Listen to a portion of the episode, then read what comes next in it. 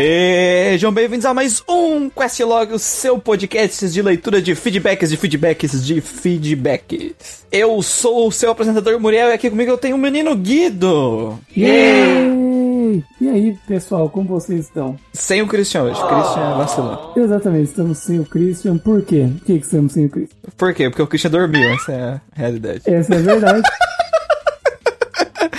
Era pra, tá, era pra ser sem o Muriel dessa vez, mas o Christian dormiu. Aí não Exato. acordou mais. A bela adormecida. A Bela Adormecida é ter que fazer uma substituição aí de última hora. E o Christian pôs pra despertar Às da manhã, achando que era 8 da noite. Mobral aí, ó. Fica aí vocês sabendo como é que é uma Mobrasice de verdade aí, é o Christian. O rei Mobral. Eu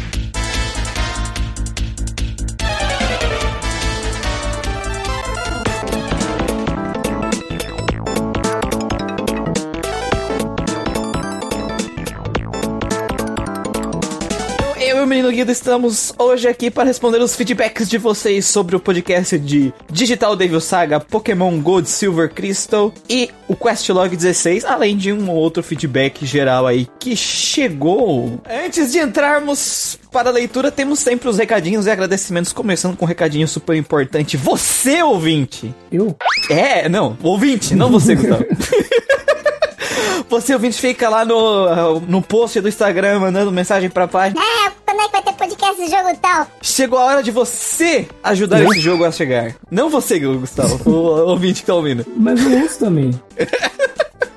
Mas tu Eu não ouço a vota na gente lá no enquete. Spotify. Tu não. tu não vota na enquete, Gustavo. Ah, ok.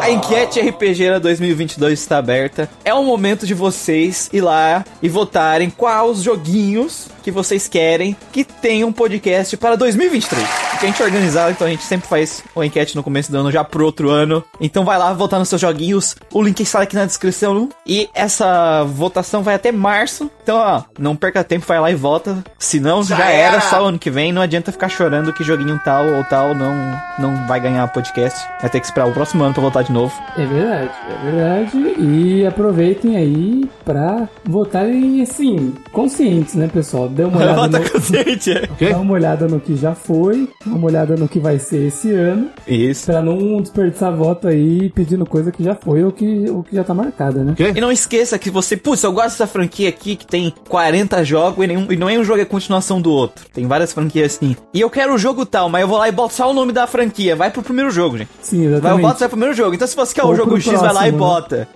Não importa se é jogo japonês, que o subtítulo é maior que um parágrafo. Bota lá o subtítulo inteiro do, do jogo. Pra garantir. Exatamente. Exatamente. Exatamente. É, ele pode ajudar a gente no padrinho a partir Olha de 5 reais.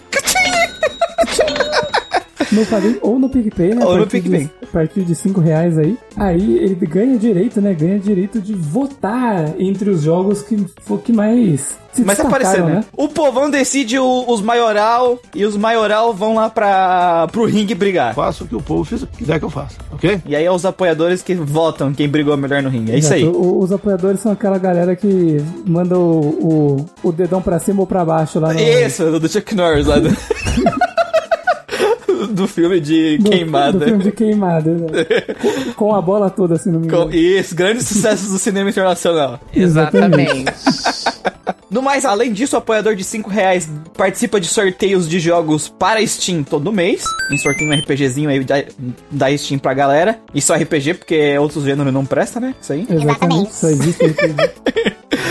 Os apoiadores de 15 reais, além de tudo isso que a gente falou, ganham os direitos de participar no grupo exclusivo do Telegram com os meninos do Grandcast. Exato, e rola, rola bastante, bastante conversa lá, o grupo é bem animado. O pessoal aí divide suas experiências com joguinhos, até experiências de vida, eu diria. Isso. É, é o grupo Coming to Age do Grandcast no Telegram.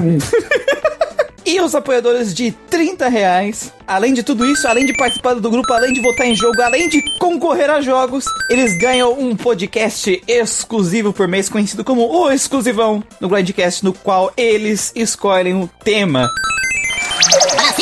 E se você está se perguntando, será que vale a pena esse exclusivão?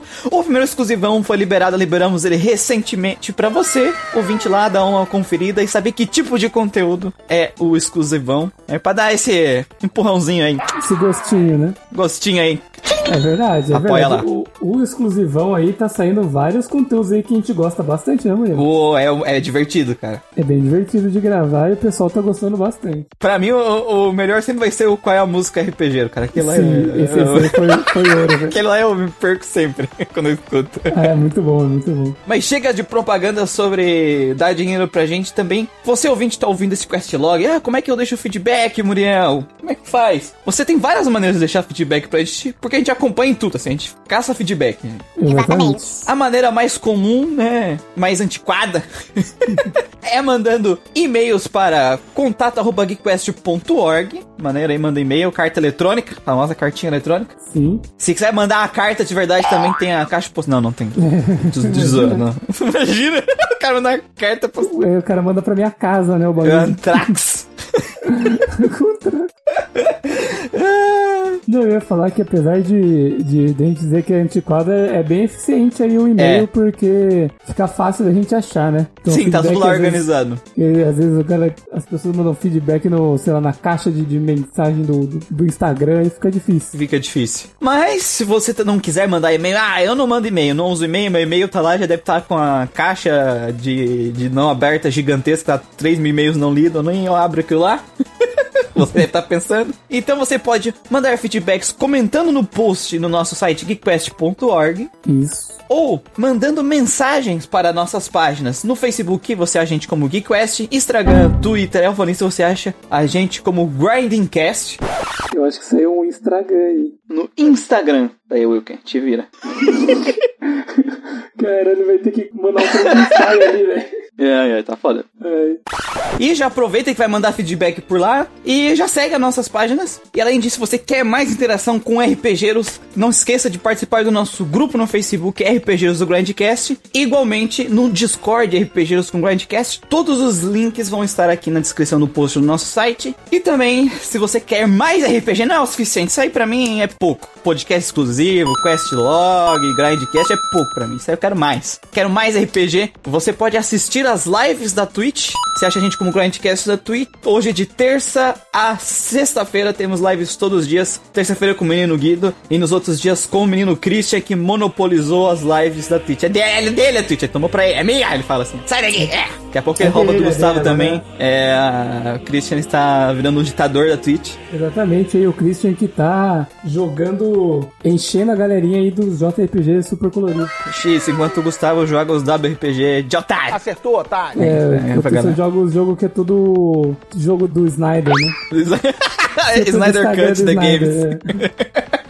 Tudo preto e branco. Exatamente. Então, começando a agradecer nossos queridos PicPayos e padrinhos. Alex, Bruno Bonigdotti, também conhecido como Nepotismo. Daniel Carver Barbosa. Carreira. Ah, gente, se eu errar o nome aí, é... eu tenho testado médico, desculpa, gente. Foi mal. Everton Malta Galveira de Queiroz. Puta, é real. Gouveia de que... Gouveia. Isso, né? Eu falei Galveia, eu acho, né? Foi mal aí. Fábio Yoshihiko Serrano Mine. Com certeza não é o nome dele. Ou é, pode ser. Eu não acho, julgo. que é. E acho que é mini, mas tudo bem, você não leu errado esse. Não, eu li errado sim. Ele falou no. Ele mandou em algum lugar que era mini mesmo, eu acho. e aí eu falei errado porque eu puxei o English aqui, mas eu tenho certeza que eu li ele falando em algum lugar que não era não tinha inglês, é mini mesmo. É, pelo que eu lembro era isso mesmo. Mas fica aí, foi mal aí, mine, digo, mini. É. Felipe Alves Gig, Flávio Teles, Juliano Carnevale, Guilherme Machado, Guilherme Moura, tá juntando os Guilherme. é, Vem mais Guilherme. estão fazendo o complô deles aí. Ítalo Casas, Jorge Santana de Lima, João Victor Rodrigues, João Centeno. Pode ser Juan, mas tudo bem. Ah, gente, atestado médico aqui. Qualquer coisa xinga. Leandro Alves, Macomon, Marcel. Calma aí que esse aqui tem que beber uma água aí. Que... puxado, né? Esse aqui vai ser puxado, calma aí. Não dá nada que o Juan ali é o Ashura, então ele vai te xingar de qualquer Ah, Ashura, ele vai me xingar qualquer jeito, ele é o Ashura. jeito. Exatamente. Marcel Cansnoja Chicano, Matheus Marres, Nelson Nascimento, Paulo Torrente, Pierro, Thailand, Tito Aureliano, Willy Peradini, Ramon Fantini, Elder Aleixo Correia, Acho que é Eder. Elder eu falei, né? Elder Scroll, Exatamente. Elder, Elder, Elder, Elder, Elder, Éder Aleixo Correia, Jonathan Oliveira, Igor Campelo da Silva, Vinícius de Carvalho. E é isso aí, todos os nossos padrinhos, porque está, tá crescendo essa lista. Tá crescendo, tá ficando. Ah, o meu atestado médico daqui a pouco tem que pegar dois pra compensar a dificuldade da minha leitura aí. Obrigado aí, gente. Esse- projeto só existe aí, só tá durando por causa de vocês, do apoio de vocês, tanto o apoio monetário como emocional. Beijinho aí pra vocês. Obrigado por pagar os leitinhos do Will. Exatamente, o leitinho das crianças do Will, que ele- Isso. já, já são cinco, né? É, cinco já. Assim, Mês que vem são sete. É, ele- eu não sei como é que ele faz. Eles reproduzem numa, velocidade diferente dos outros humanos. É, o Will Kane é imparável, cara. Imparável.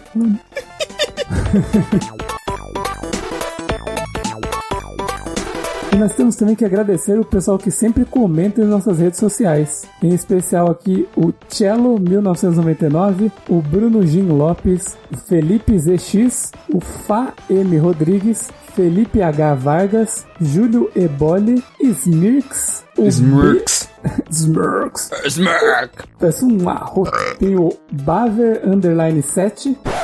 Júlio Eboli de novo, olha só que, que loucura. Eu dupliquei? Duplicou, deixa eu tirar aqui. É que eu vou vendo vários posts, né? Às vezes eu não É, percebo. às vezes acaba passando. O Aldo Elias Vasconcelos, o Leandro Belmonte Leon, Danilo Mendonça, Gabriel Venâncio, Leandro Duarte, Odair Júnior, Anselmo Fiscuc, Samuel Araújo, Marcel Silva, Artorias Black, Volstag, Noi Luiz, Sands e Podegoso Chumi. Não tem um todo antes? Ou é só Podegoso mesmo? É poderoso mesmo. Justo. Então, muito obrigado aí, pessoal, que tá sempre comentando nos posts. E obrigado também a todos que estão sempre ouvindo e acompanhando o Grindcast. Chega de enrolação, chega de agradecimentos, vamos para os feedbacks.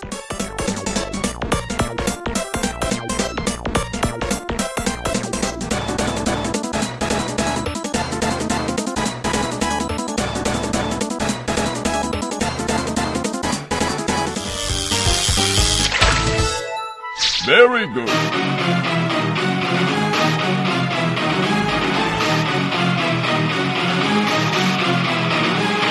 Começando os feedbacks com o feedback geral do Jonathan Luiz de Oliveira. Ele vem aqui contando um pouquinho a experiência dele com o Xenoblade, nosso querido Xenoblade, campeão aí de todas as muletas que existem. Ganhou até muleta de turno esse ano. Não sei como, mas ganhou.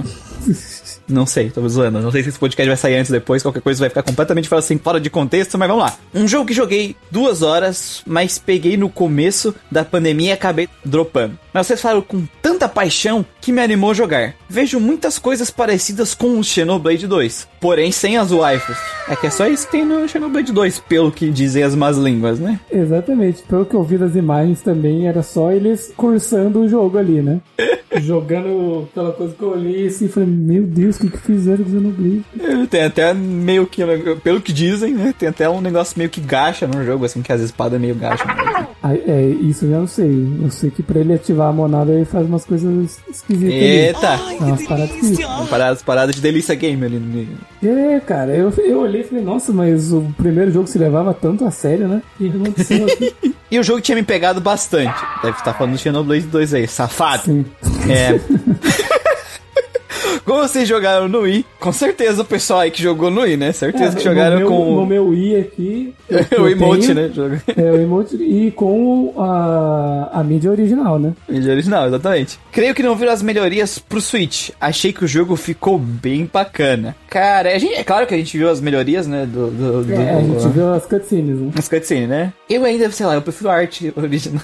Eles deram uma suavizada no traço de uns personagens, assim, da. Sabe? Eles, eles mandaram bem, assim, eu acho que mandaram, tá bem mandaram. bonito e tal. A arte original do Wii, eu meio que me acostumei com ela. Quando eu via imagens soltas, assim, eu achava meio, meio feio, pra ser sincero, assim, eu achava meio esquisito. Aí quando eu comecei o jogo, assim, desde o começo e, tipo, Uhum. meio que tava meio que por dentro do jogo e tudo junto, assim, meio coeso, eu achei a arte daí muito bem feita, sabe? Bonito, assim, do gráfico do Wii normal mesmo, assim, sabe? Sim. Eu gostei. Mas o jogo do Switch ficou bonitão também. É, dizem que dos seis jogos de RPG que saiu pro Wii, uns três prestam, esse é um deles, então. Temos que ver os outros dois. De todos do Wii, É, do- dos seis RPG do Wii, né? Ele é um dos três melhores, eu acho. Nessa grande concorrência aí do- dos RPGs do Wii. Eu vi alguns ali, mas eu só joguei Xenoblade, né? É, não, não, tem uns ali que tu inventou que eu sei. Ah, não, que tu postou lá que eu sei que tu inventou. Uma coisa que parece me fazer sentido muitas sidequests no começo do jogo. Tinha umas sidequests que achei chata e parece que isso durante o jogo perdura. Cara, é aquilo que eu falei no podcast. Assim, o jogo tem infinitas sidequests. Tu não é obrigado a fazer nenhuma. Por isso que se chama sidequest. Eu terminei o jogo inteiro sem fazer nenhuma sidequest. Total de zero sidequest. E foi tranquilo, assim. Consegui zerar. Não é um jogo que te empurra a fazer sidequest. Então, se tá desinteressante as sidequests, tu tem outras formas de ganhar XP além de batalhar, que é, por exemplo, explorar o mapa, que é um mapa maneiro de explorar. Tu chega em lugares altos e vai ter itens, vai ter outras coisas pra ganhar XP lá também. Sim, as sidequests desse jogo também não são nada elaboradas em, em cima de história e lore. Elas são simplesmente pega item, mata monstro e etc. Uma ou outra vai ter um NPC da, da cidade que, que vai falar um pouco a mais, mostrar um- alguma coisa a mais ali aqui, mas nada que agrega mesmo, assim, de verdade. Então, elas são Mete bem, bala. bem esquipáveis mesmo, né? Quanto à parte que o Chris fala dos veículos, acho que ajudaria mesmo, pois os mapas são gigantescos, coisa que também não tem no Xenoblade 2. Podia ter um skate, né? skate é um, um- um hoverboard, assim. Dependendo da parte do jogo que você tá ou do mapa, ele é realmente, assim, bem grande. Não que o personagem se locomova devagar, assim, mas tem lugar lá que é realmente babaca muito grande. E, e no Xenoblade Chronicles X tem aquelas, aqueles robôs gigantes, né? É, tem. Mecha que vira carrinho, deve virar barco também, né? É. É, então, tipo, isso aí, eu achei que eles iam levar isso do X pro 2. Não, o 2 ele é feito pra outra fanbase aí. É, diferenciado. Safados. Quando o jogo parecer MMO, creio que é algo que a equipe faz consciente. O primeiro e o dois me dão é esse pensamento. O próprio Last Story, que vocês falaram, também tem uma, um cara de MMO. O que pra mim, principalmente no 2, foi muito divertido mesmo que seja meio solitário. Solitário porque tá jogando algo que parece MMO, mas não tem ninguém Offline. porque não é um MMO. Exatamente. É, a gente fala MMO porque lembra um pouco a, a gameplay, né? Tem, a, Sim. tem um gostinho de alguns MMO aí. né? Não é um MMO, né? Só um. Um jogo offline com É a... o jogo com ataque automático, com É. skills e cooldown, etc. Isso. Tu fica assistindo o personagem lá bater ou ficar parado igual no time. E aí o dano. Gosto muito do dia e noite, principalmente quando você consegue chegar no 99 e voltar para comer o rim dos bichos. Caralho, cara. O cara foi longe. Sangue no olho, cara. Eu só deixei os bichos. Deixa os bichos, cara. Deixa os, a natureza. Que isso. É, eu cheguei, eu não lembro que level tava 70, eu não sei, não, não vou lembrar mesmo. Mas eu, eu já matei algum desses bichos grandão dos mapas assim, mas. Só Eu porque matei- precisei- só porque eu precisei passar por ali por alguma coisa ali e acabei batendo em algum. É, eu acho que Mas- matei o level set... no final do jogo, level 70 e poucos, mas tipo assim, foi no final do jogo e não foi nem perto do level 99. Sim, exatamente. Exatamente. Além disso, acredito que há esperanças no Xenoblade 3. O povo acredita que vai acontecer. Já foi confirmado, seu maluco. Talvez vá, cara, não, não, não duvido muito. É, Tem, é... Rumor sempre tem. É tipo o Final Fantasy X-3 aí. Achei que você ia falar, sei lá, uns remake aí que a galera tá especulando. Quando a gente tá gravando esse questlog aí, na semana passada aí, o pessoal atualizou o site, né? E o pessoal já começou a especular já rumores de um novo jogo. Quem sabe aí, né? Eu já disse que já foi confirmado. Ah, vai ser um spin-off mobile. Não é caralho. Pode ser. grandes, grandes chances. o pior é que tem muita chance de ser, né? Bem grande. Hoje em dia, tudo que vai sair de alguma coisa provavelmente é um spin-off mobile. É, que nem aquele que não deve ser nomeado. Vai ser alguma coisa daquele que não deve ser nomeado. Tudo remaster, remake. Foi confirmado também e aliás que risada feia. É, a participação de um Collab. jogo. Collab, nossa, que. Os fãs devem ter ficado tão felizes. Não, mas eles estão achando que ainda vai ter remaster. Vai sim. Ah, vai, vai. Depois do, do Final Fantasy X-3. É, eles fazem remaster. Não, eu acho que tem mais chance do remaster sair do que o Final Fantasy X-3. Eu também acho. Com certeza. Com certeza. Aí tá falando aqui também que ele acha que. O motivo por que ele acha isso é por causa do que tá acontecendo aí com o 1 e o 2 no Switch, né? As vendas que foram grandes sucessos comerciais pro Switch. Falo isso para rebater a ideia do Manuel sobre isso, né? Que o Manuel acha que acabou. Mas o Manuel É. fala isso por causa mais do diretor, né? Falou que ele. Depois do Xenoblade, ele já falou que ele cansou de fazer jogo por. que ele só quer dinheiro, um negócio assim, eu lembro que. Mano, eu tinha comentado. Ele meio que falou assim: ah, eu cansei de tentar pôr as minhas ideias, tentar Isso. pôr os meus, os meus anseios, os meus desejos nos jogos e vou fazer o que a galera quer que, que dá mais dinheiro. Sabe? E é por isso que Xenoblade 2 é do jeito que Isso. é. Então, eu acho que ele vai fazer um Xenoblade 3 porque vai dar dinheiro, né? Principalmente ele fazer os moldes do 2. Sim, infelizmente. É, é que é um cara que se frustrou, né? Mas também, ó, as ideias. Ele jovem era um cara ambicioso demais As e ideias. gostava muito de pôr o cavalo na frente dos bois. A carroça na frente dos bois, caralho. É, o cavalo, o cavalo na frente dos bois não fez sentido nenhum. Ah, o que provavelmente foi o que ele fez, porque não fez nenhum sentido. Porque pelo menos os boi podem empurrar a carroça na cabeça. né? Não, mas aí o boi... Super efetivo.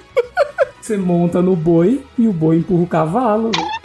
Ah, eu mais agradeço a todos pelo trabalho e dedicação. E vou dar outro feedback desse jogo quando terminar ele logo após Shin Megami Tensei 5. Pode mandar feedback do Shin Megami Tensei 5 que o Christian tá jogando ele e eu testei. E agora o Gustavo também pode jogar ele no tablet dele lá. Exatamente. E a galera não tá, não tá ligada, né? Mas comprei um Switch. Comprou um suito! Aí algumas pessoas aí do canal do Discord estavam estavam sabendo, né? Do Telegram também. Mas acho que o pessoal geral não sabia. Aí tô testando os joguinhos aí, né, cara? Vamos lá, vou testar o Shen 865 também. Eu peguei o comecinho dele, mas eu não saí muito da parte que dá merda, sabe? É, eu também tô testando o meu. Mentira! Boa. Boa. PS, Portugal devolva nosso ouro, ok. Por favor, Por favor. devolve pra mim. Eu vou mandar meu, minha caixa de e-mail. eu vou mandar meu Pix. Meu Pix vocês me mandam.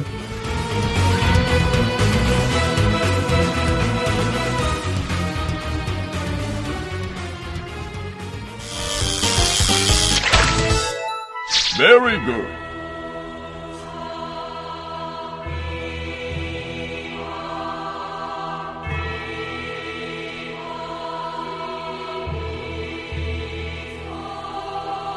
E agora um feedback do Questlog 16 do Poderoso Shumi. Olá, membros do Grandcast e ouvintes. Espero que tenham tido um bom Natal. Desculpa aí a demora.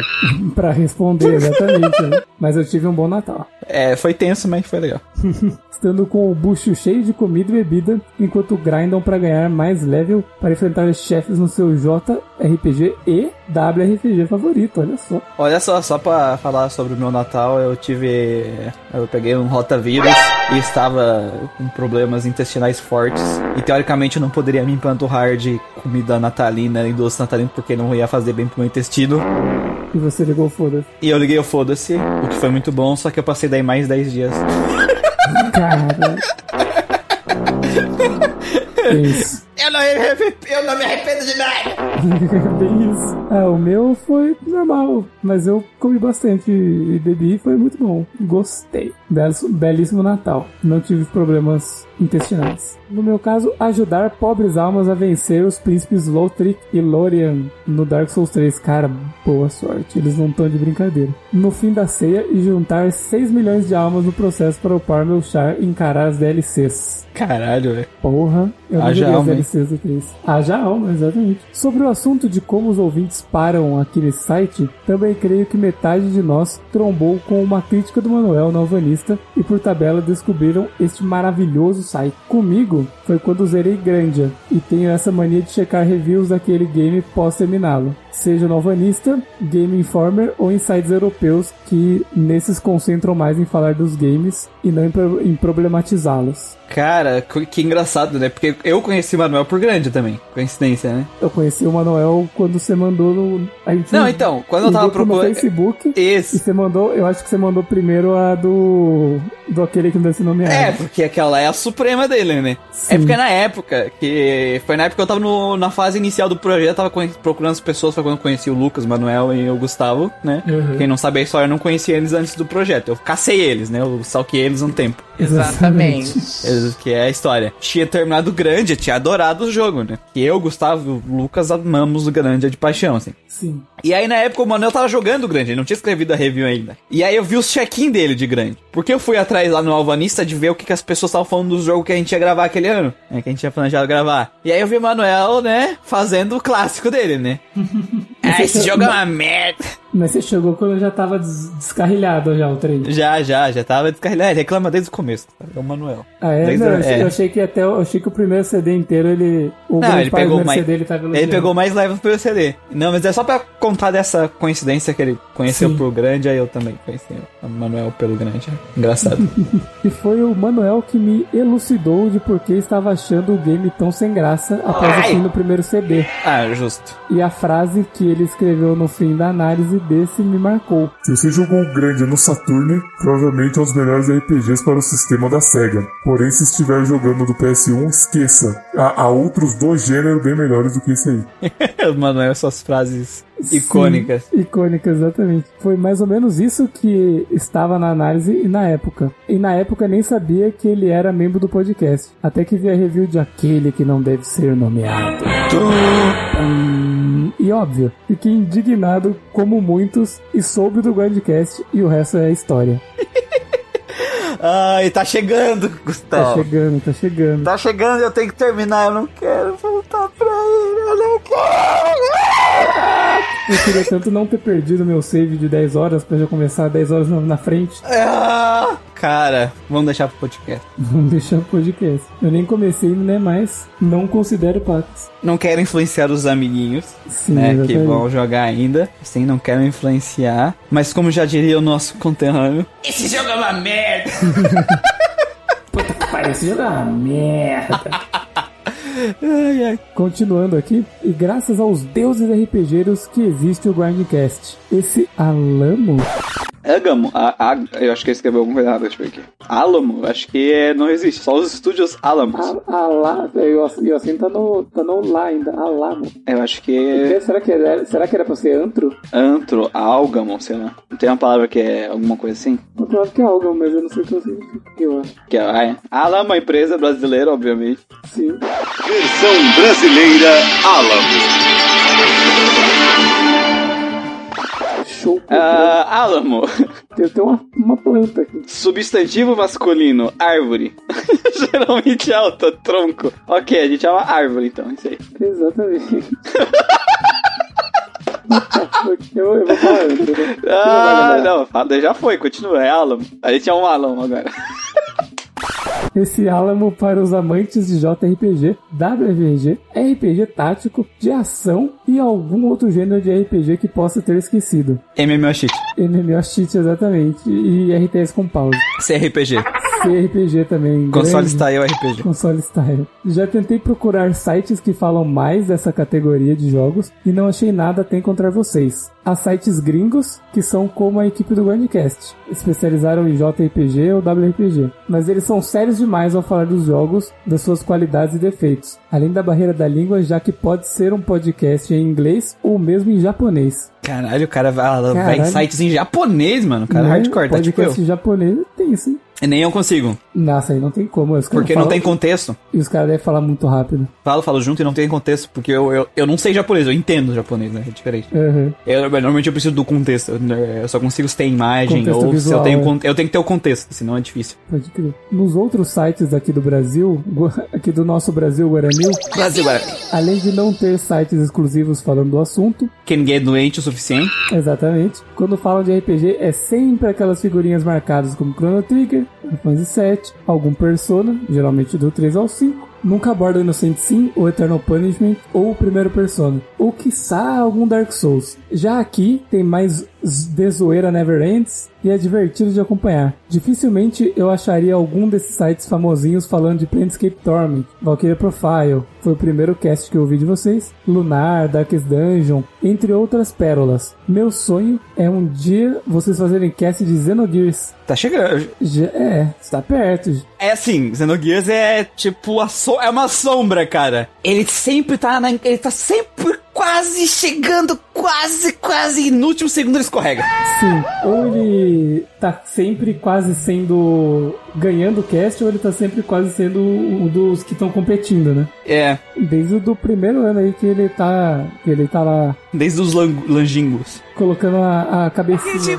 Uhum. Já teve Xenoblade Chronicles, vai que, né? Vai que acontece. Então, cara, o negócio do que ele falou aí dos podcasts, até a gente brinca isso, então, um outro podcast aí por zoeira mesmo, né? A gente não tem nada pessoal contra nenhum podcast aí que tem muita vida e tal. a gente fala mais pela zoeira. Mas, cara, eu como fundador, CEO, Masterclass, coach, Membro fundador. Membro fundador. O Grindcast, eu sempre gostei de podcast, ouvia muito podcast e vários podcasts de jogos. E a questão é que, cara, eu- no Brasil eu não conheço nenhum podcast que ele é focado em um gênero. Geralmente eles são tem várias pessoas, tem vários podcasts, tem pessoas realmente apaixonadas por jogos, que entendem muito mesmo, tem muito conhecimento na, na área, mas eles são generalistas na questão de gênero, né? Eles jogam de um pouco de tudo. Sim. O que é o mais normal, assim, é o mais padrão, todos os podcasts são assim, e não, e não tem nenhum problema, isso não é um, um demérito pra nenhum deles. Alguns focam na parte mais técnica, outros focam mais na, na questão da, da brincadeira, do, do- ou da nostalgia, enfim. Eles têm vários formatos. E o Grindcast ele nasceu justamente da minha frustração. Com Nino Kuni 2. Não! Não, de ouvir esses podcasts e saber que vários jogos que ou eu tava jogando, porque eu vivia jogando os RPG aleatório, ou eu nunca ia conhecer outros jogos porque eles nunca iam falar. E, tipo assim, não é culpa deles, não é a proposta deles, nunca foi. Uhum. É legal, esse tipo de feedback que o Chum passou pra gente é direto, né? Vai, a gente sempre vê os ouvintes mandar esse feedback, sabe? Porra, é um jogo que eu gostava e no Brasil ninguém nunca falou dele e vocês falaram. Porque justamente foi pra isso que o Grandcast foi criado. Eu, como amante de RPG, juntei um monte de outros do débil mental doente amante de RPG. pra falar de RPG de uma forma que seja divertida e também crítica, né? Um pouco das duas coisas. Uhum. E juntou mais um monte de retardado que gosta de RPG junto, cara. E eu sou muito orgulhoso que tá dando certo. né, Exatamente. De juntar essa galera toda aí, receber uns feedback desse. E ver que tinha mais um monte de gente também doente que nem eu, querendo que alguém fizesse um podcast falando de Planescape Torment. É, exatamente. Que falasse sobre RPG. Porque assim, os outros, eu até entendo o porquê deles não se prenderem de um gênero só, sabe? É compreensível, é É, compreensível. se você fala de tudo, você abrange todos os públicos. Todo mundo vai, tipo, ah, os caras falam de game, então é muito mais fácil você conseguir atrair público se você consegue conversar com todas as tribos, né? Imagina. Sim. E também.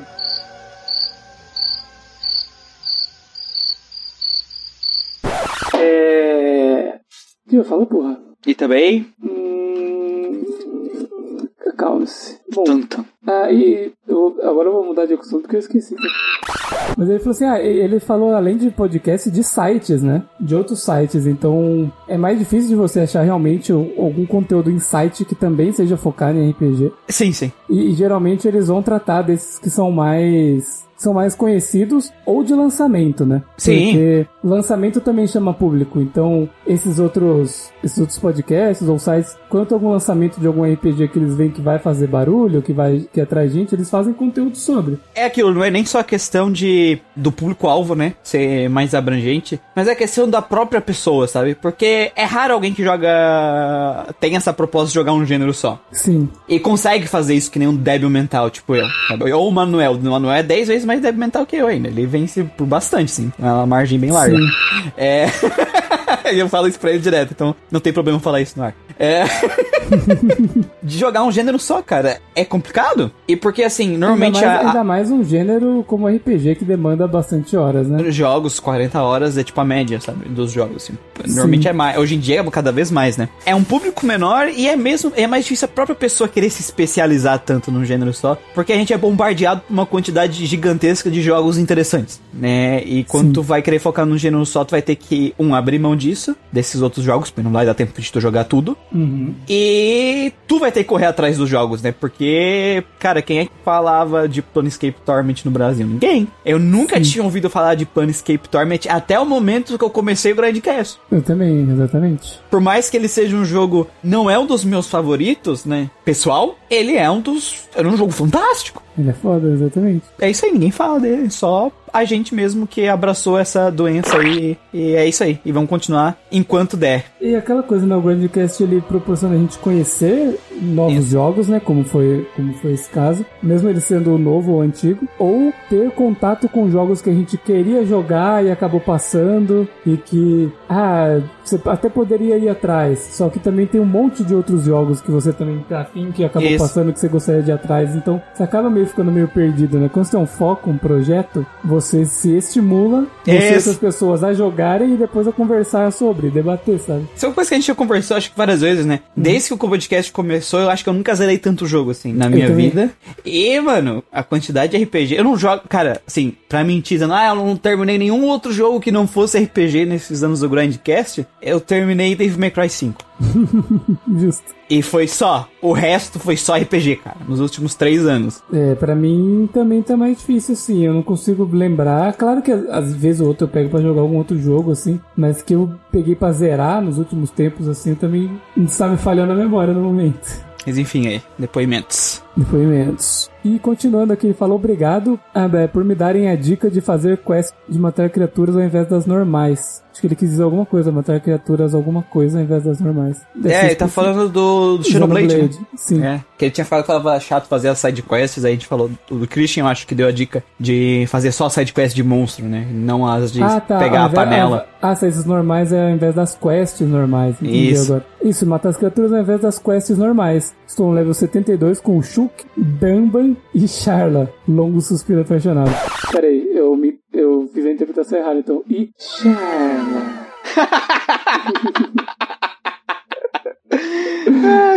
Cara, eu acho que level 72 é mais do que o suficiente pra. Sim, mas ele vai evoluir até o 90. Caralho, foda-se, eu quero destruir o último boss. Já que o último boss é na casa dos 80, eu acho que eu cheguei no, nele com 79, talvez. É, o meu foi por aí, 77, 78. No caso 80 e 10 níveis a mais deve facilitar muito as coisas. Sim. Não, tu vai atropelar o bicho, não vai dar nem chance, vai espancar ele até a morte, você vai pedir desculpa. A minha única reclamação do Xenoblade, que não deve ser um defeito para muitos, mas para mim é o- os lugares do game serem muito extensos. Às vezes demora para achar o caminho ou objetivo justamente pelo mapa ser enorme. Em quests de matar monstros, por exemplo, numa única área de tamanho colossal, tem uma fauna de criaturas que até que eu encontre aquela que eu devo enfrentar, já vou ter trombado com vários monstros level 80 para cima. O que reza para meus personagens não morrer no processo de achar a quest para fazer, mas vou seguindo. Realmente, tem que dar uma boa explorada pra achar esses bichos. Dica, dica. Tem uma dica pra resolver esse problema. Uma dica muito eficiente pra não ter mais esses problemas, tá? Não fazer side quest. Exatamente. não fazer nenhuma. Funcionou pra mim. é. Só que vai ser quase impossível tu chegar no level 90 fazendo desse É, jeito. É.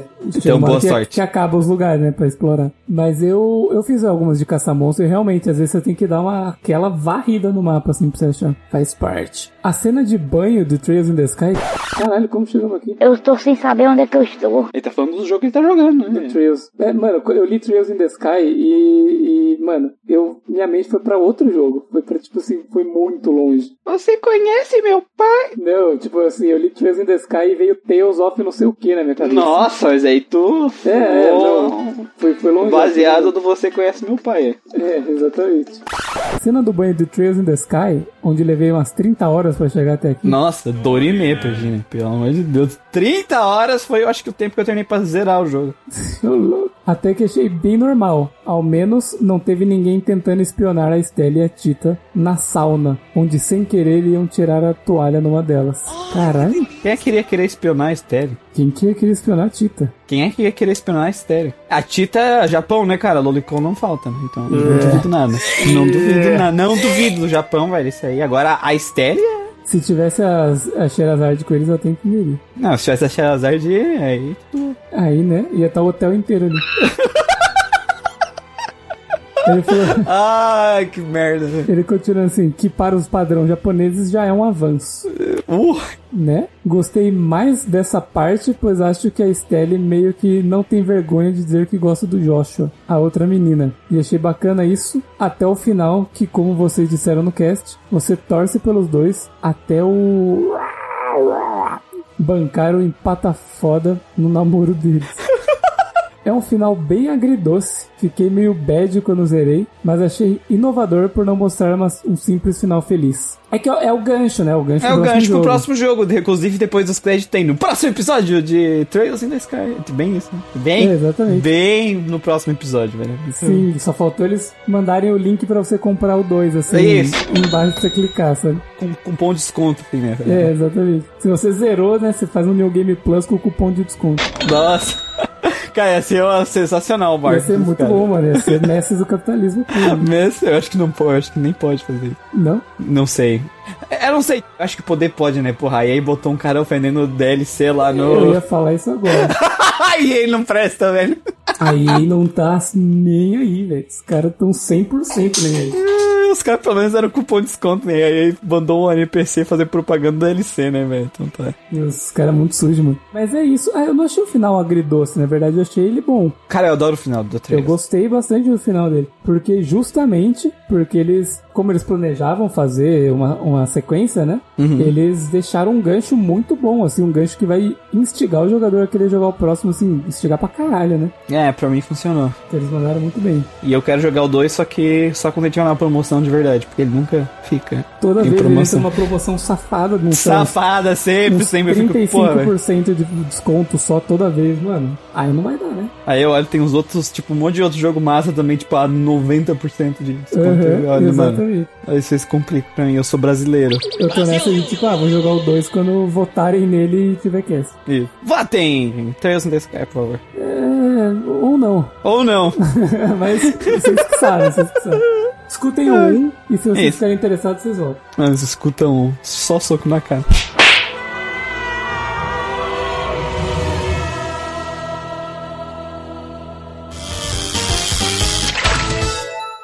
Very good.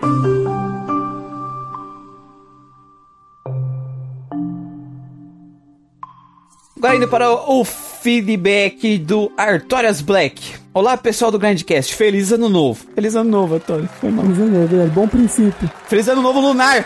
Não, o Lunar não tem esse. Foi agora essa semana. Tô menos, menos atrasado.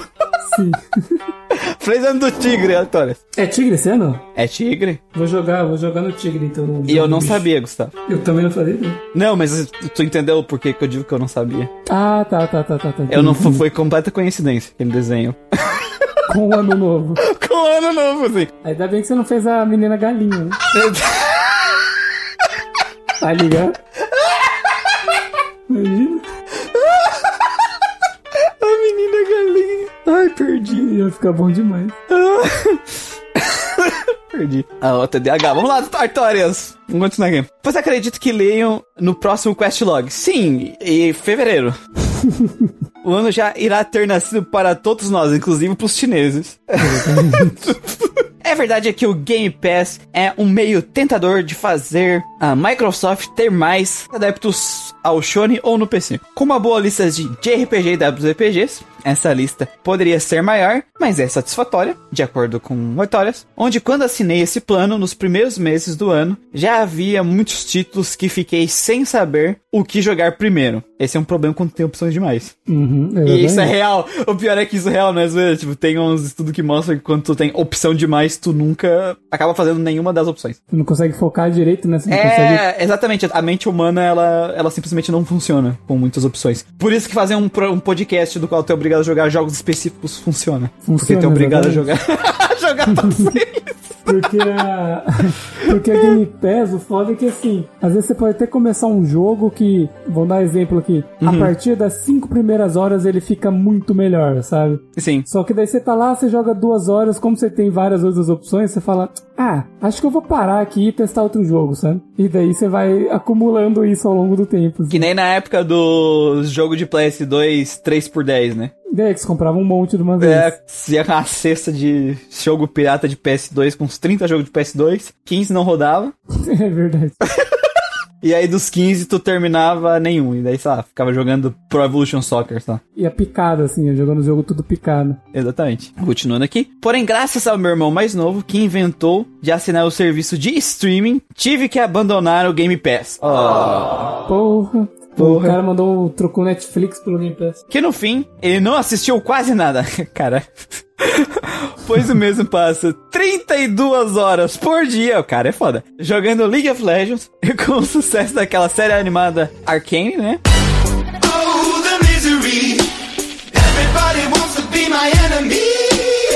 O vício dele aumentou em números de horas jogadas. Caralho, o cara Caralho. assiste Arcane enquanto joga, né? Né? E, e aumenta o número de horas jogadas, então o cara tá, sei lá, em em Saturno jogando negócio. Isso. né?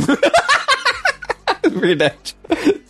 Ah, o cara tá jogando em Júpiter, né? Né? 170, sei lá, quanto, é- quanto é que é? Quanto- 72 horas. É, o dia. Isso é louco, velho. Pior que eu ouvi falar muito bem dessa série Arcane, mesmo pra quem nunca jogou LoL. Falam que ela é muito boa e que a animação dela é incrível. Eu pensei em assistir, cara. Mas nunca vou jogar LoL, só deixa claro aqui. Nunca vou jogar lá também. Aqui, ó. O cara joga em Vênus. D- Vênus é melhor, Gustavo. Ó. Duração do dia de Vênus: 116 dias e 18 horas. Caralho, 116 dias? Porra! Imagina a carga horária de trabalho de um dia em Vênus. Nossa senhora.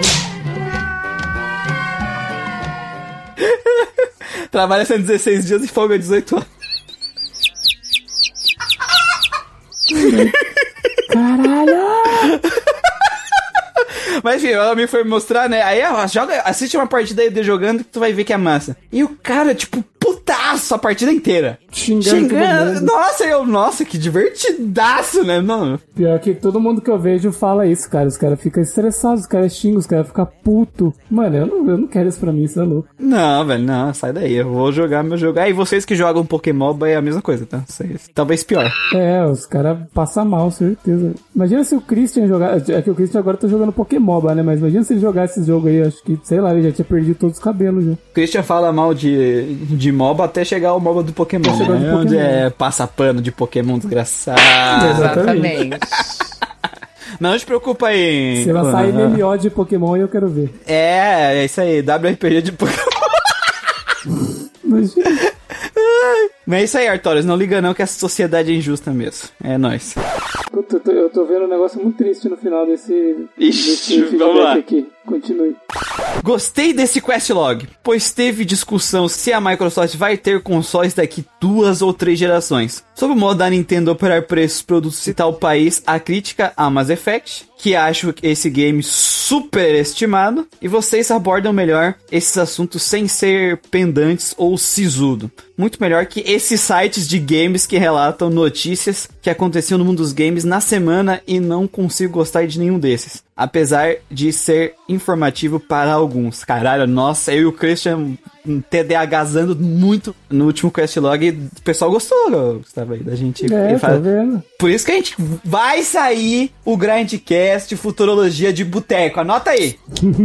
Cada um vai tomar uma, um engradado de cerveja antes de gravar. Vai ficar, vai ser sensacional. Vai Nossa, ser- sim, verdade. Tem que gravar no boteco. Mano, é que a gente sempre tenta ser. É que a gente tem que ser crítico e não. não, não mas não pode ser. Ele não pode levar pro lado pessoal, sabe? Sim, tem que ser crítico, justo e falar o que a gente acredita, né? Na verdade. É, os preços dos jogos são caros? São. Eu falei em outro podcast, mas o motivo que os preços são caros no Brasil não, não é uma coisa exclusiva das empresas de jogos. Que foi Sim. que eu falei no podcast, né? Não vou ficar repetindo porque tá no último quest log. Uhum. Mas valeu, eu fico feliz que gostou, Artórias, da, da nossa análise maluca lá que eu fiz que veio na hora. Inclusive, vocês falaram também do. da própria Game Pass, né? Foi citado ali em cima. É aquilo que a gente falou, cara, Game Pass. O problema não é que a Game Pass é ruim. É que pro meu gosto pessoal, pra mim, Muriel, é irrelevante. Pra mim, pra mim, eu tenho muita coisa lá que me interessa. Eu acho o Game Pass, tipo assim, Uhum. bem foda. Mas, pra mim não funciona, porque eu tenho o Grandcast. Então eu vou assinar, então eu vou assinar um bagulho que eu não vou conseguir Não vai jogar. Foi o que o Christian falou. jogar. No máximo a gente vai assinar ao Game Pass se algum dos jogos que ganhar tiver no Game Pass. É, exatamente. Adiciona por- a coisa por um mês, assim. É, sim. Mas dentro desses serviços que tem hoje em dia, pra mim, ele é o melhor. Não, com certeza. Em questão de serviço, eu falei, em questão de serviço, se a gente fosse analisar, a Game Pass é excelente, comparado com os outros que as outras empresas têm pra oferecer. O problema é que no meu nicho de RPG, o lixoso safado, sem vergonha, Uhum. não, não bate muito. Tem pouco, eh, pelo menos assim, muita coisa vai ser exclusiva pra PC, pra Sony e pra Nintendo, né? Não adianta. Sim, sim. Mas serviço é, mas- mas aquilo, serviço mas excelente. É eles, o, o que eu acho legal é que eles pegam jogos de outras empresas também, sabe? Sim, não, com certeza. Então você vê, por exemplo, o próprio Octopath Traveler tem na Game Pass, por exemplo, sabe? Eles pegam um JRPG mesmo, assim, o Yakuza Like a Dragon, tipo, jogo recente, que saiu faz pouco Não, tempo, o J que, que lançou, assim, recente e tá lá, sabe? Isso é muito legal. O jogo que vai sair dia 1, né? Sim. No lançamento já vai sair lá, então é bem legal. Não, o serviço é incrível, é, é- mas é que eu tava falando com o pessoal do Discord essa semana, Gustavo. A Microsoft fez aquelas compras desgracenta de empresa, né? Uhum. Comprou um monte de empresa, já tinha comprado a Bethesda esse ano, né? Ou foi ano passado? Ano passado, Foi- né? foi- Tipo, é. pegou- é, Foi tipo assim, 2020, 2020. 2020. E, cara, assim, são todas aquisições gigantes. Uhum. E eu entendo o qual é o impacto disso pra indústria de games geral e pro público em geral. Só que pro Murielzinho, foda-se. Sim. Literalmente, eles compraram zero empresas de qual eu tenho interesse nos jogos Aham. Mas é um negócio que, tipo assim, pra mim é relevante, mas pra indústria dos games é um puta de um negócio. tá? É só isso. É só isso. É a questão do contexto, né? Pra mim. Sim, é, eu, eu ainda chego a jogar os jogos que. Assim, das empresas que eles, que eles compraram ali. exatamente. Essa é a diferença. É, eu fiquei feliz pela, pelas compras, assim. Acho que vai rolar uma, umas coisas boas aí. É, é bom que a Microsoft lança tudo pra PC agora, né? Então, Sim. não tem derrota. Exatamente. Até é por isso que eu, hoje eu torço pra Microsoft começar a, a, ter, a conseguir adentrar no mercado japonês, que é uma coisa que eles realmente tentam. Eles não desistem, eles, eles têm perseverança. Eu espero que eles consigam, porque, assim, eu não quero comprar mais console, não. Eu acho que negócio de comprar console é coisa do passado. Agora a moda é montar PC barato. Tá PC pelado. Barato. Montar PC pelado. No... PC pelado que tu vendeu a roupa pra comprar a placa de vídeo, né? Exatamente. Finalizando o feedback aqui dele. Que Lord Green ilumine os RPGeiros membros do Grindcast. Hoje em dia acho difícil, né? Porque ele desistiu de uma parte da alma dele e virou o Lorde das Cinzas, mas tudo. É, serve. Ah, a desbravar novos jogos e mundos em 2022. E espero o podcast de Pillars of Eternity. Turu. Lembra que eu falei que, esse que, que eu vi o fim desse, desse feedback e tinha um final triste?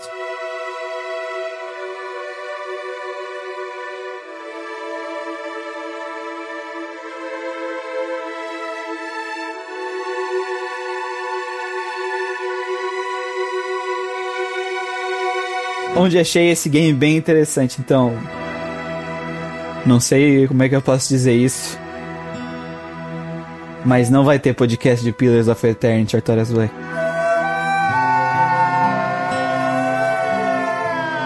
É, não, infelizmente, talvez no futuro, mas não dessa vez. E muito obrigado pelos feedbacks, como sempre, aí, Artorias. Vamos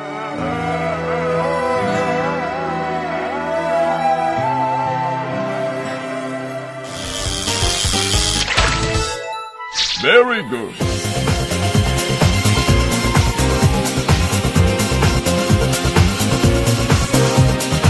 Agora entrando nos feedbacks de Digital Devil Saga, temos aqui o do Sans. Sense, man! Mais um cast da série do Capiroto. É realmente lamentável que o jogo seguinte consiga ser pior que o Nocturne em todos os sentidos. Eita, calma lá, a gente falou isso? Acho que é a opinião dele, talvez. Ah, tá. Mas ele é, um, ele é um jogo seguinte, mas ele é um spin-off. Isso. Durante o cast, tive a impressão de que ele é um jogo genérico dentro da proposta da franquia, e a ideia de dividir o jogo em dois só piorou a situação. O lance de não ter aquela bagunça de misturar demônios me parece positiva. O cara não gosta do sistema de fusão, velho. Exatamente. Pois nunca consegui entender direito esse sistema. A verdade é que a série como um todo não me enche os olhos, nem mesmo os personas. Caralho. Carai. Talvez eu ainda não dei uma chance pra nenhum jogo e tentar jogar pra valer. No mais, um ótimo cast e estou ansioso para ouvir o programa de Dark Souls. O programa de Dark Souls tem esse ano, hein? Tem esse Vai, ano. vai ter programa. Vai ter esse, esse ano, vai ter programa. Vai ter Grindcast de Dark Souls esse ano. Time da morte aí. Todo mundo morrendo. É. Cara, assim, sobre o Digital Devil Saga, é que assim, ele é diferente do Nocturne por essência. Uhum. Diferente de todos os outros jogos também, né? Esse, ele vem com uma proposta de ser uma narrativa meio que assim com tom cinematográfico. Uhum. com os personagens, com a cinematografia nas, nas cutscenes mesmo. Ele vem mais com esse tom aí de animação e tal, que já era, que era mais comum pra um de RPG. Tanto que muita gente, quando fala de ah, um Shin Megami Tensei pra galera de RPG começar, várias pessoas indicam o Digital Devil Saga justamente porque ele não tem o sistema de fusão, sabe? Assim, não é. Ele é muito mais próximo dos outros de RPG. Sim, ele, ele, tem, ele tem o lance de ter party, né? Personagens. aí, É, Que é coisa que o isso. pessoal já tá acostumado, tem a progressão, mesmo que seja na skill tree ou naquela sphere grid lá, o pessoal até que, tipo, pode não conhecer as magias, mas meio que entende o sistema de Isso. né? Então, assim, ele é um jogo que nem a gente falou agora no Digital Devil Saga 2, né? É, que já saiu. Uhum. Ele é um bom jogo, principalmente pelo gameplay. A gameplay dele é boa. Eu gosto bastante da gameplay dele, na verdade, assim, o combate dele, principalmente com a questão de tu ter que devorar os inimigos, me fez ter uma, me fez ter que pensar de uma forma completamente diferente do que eu tive que jogar em qualquer outro RPG que a gente jogou aqui no Grande Cast. Sim. E isso é uma peculiaridade dele que eu gosto bastante e pra mim é o melhor ponto do jogo. E, e, assim, mesmo ele usando o sistema de press turn, né? Exatamente, com o sistema de press turn, que por si só já é uma maravilha. Ele a- a- usa o sistema de press turn pra criar essa peculiaridade própria dele. Isso eu adoro no Digital Devil Saga.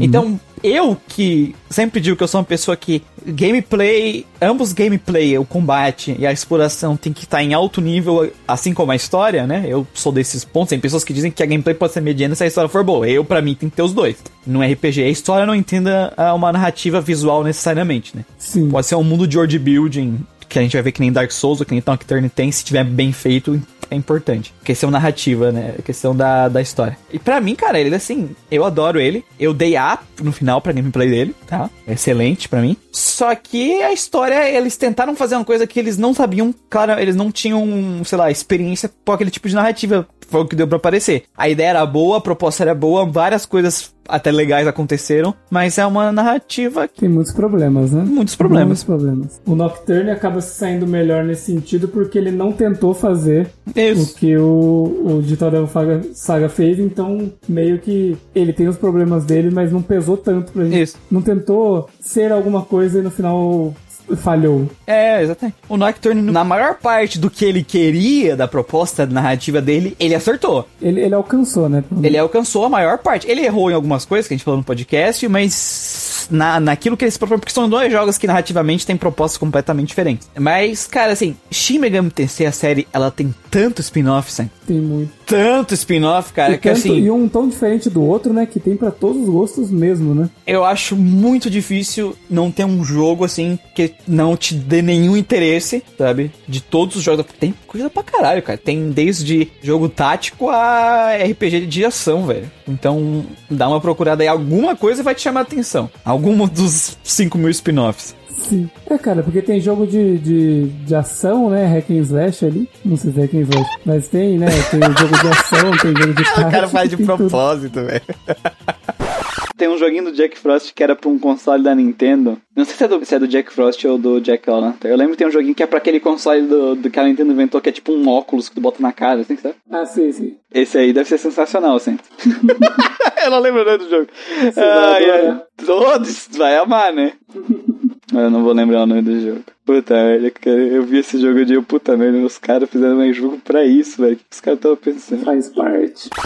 É, enfim, Santos. Alguma coisa tu vai gostar. Dá uma procurada aí. Ou não, né? Sei lá, mas dá uma procurada.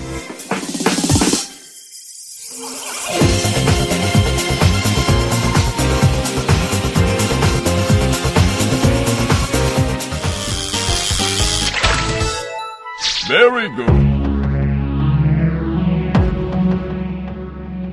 Mais um feedback do nosso querido amigo Artorius Black, falando do Digital Devil Saga. Muito bem-vindo esse cast de Digital Devil Saga nesse fim de ano. Dos Shin Megami Tensei lançados para PlayStation 2, diria que a jornada de Surf, Sera e seus companheiros mais interessante em relação ao Nocturne ou a duologia Raidou Kuzunoha. Tenho mais a preferência à trama desse, pois se afasta um dos deuses japoneses onde são vitais para a trama, como no Shin Megami Tensei 2 e Shin Megami Tensei 4, por exemplo. Para adentrar no panteão indiano de divindades e como não é aquela mesma guerra batida, desgastada de Yahvé Vé versus Lúcifer. No final é tipo assim, ele gosta porque ele sai do trilho, né? Ele Aham. gosta mais porque sai do trilho padrão do Shin Megami Tensei de caos e trevas, Deus e Lúcifer, Causa e lei, né? caos e luz, né? E vai pra um caminho totalmente diferente, que eu acho que era a ideia deles mesmo, era fazer algo totalmente diferente. Sim. Confesso que sempre tive vontade de jogar esse game e já sei de toda a trama dos dois de Tales Cara, tu não jogou? É isso mesmo que eu tô entendendo. Acho que não.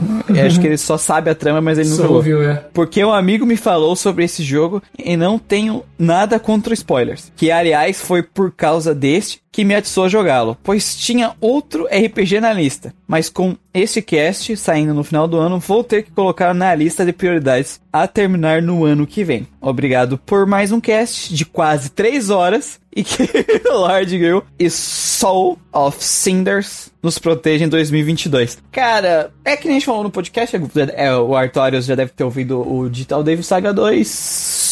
Cara, é um jogo com uma proposta bem interessante, com uma gameplay que eu, eu pessoalmente gostei bastante, mas não vai com tanta sede assim pra narrativa dele. Eu também gostei. É isso aí. E o Christian gostou porque ele é Mobral. É, é que, é que assim, Artorias, você ouvindo a gente contar no podcast parece que é uma narrativa muito massa. Mas o jeito que ela é apresentada pra gente, o jeito que eles montaram e apresentaram pra gente, deixou a desejar, sabe? É. Então é aquela coisa que quando você vê no papel, você fala, caralho, da hora, hein? E daí quando você vê a execução, você fala, pô, cagaram, hein, Le- galera? O pessoal, não deu certo isso aí não, hein? É, não rolou não. Ah, é muito bom fazer as coisas no papel. Sempre é tão, tudo tão bonito. Uhum, Antes, ah, o projeto é sempre tão bonito, a execução sempre caga. exatamente. sempre, sempre, sempre tem uns probleminhas aí. Mas vai na oferta, eu acho que tu vai gostar. Pelo que eu te conheço aí dos feedbacks, tu vai achar um jogo legal, um jogo legal, um jogo bacana. Sim, provavelmente. Acho que você vai gostar mais do 2 do que do 1. Um, como É. foi co- que a gente sentiu ali.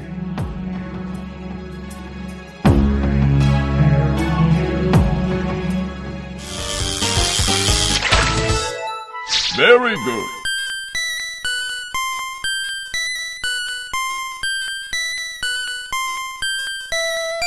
Bom, falando agora de Pokémon Gold, Silver, Crystal. Ah, a especialidade do Gustavo. É, eu vou, tô aqui só de, só de narrador.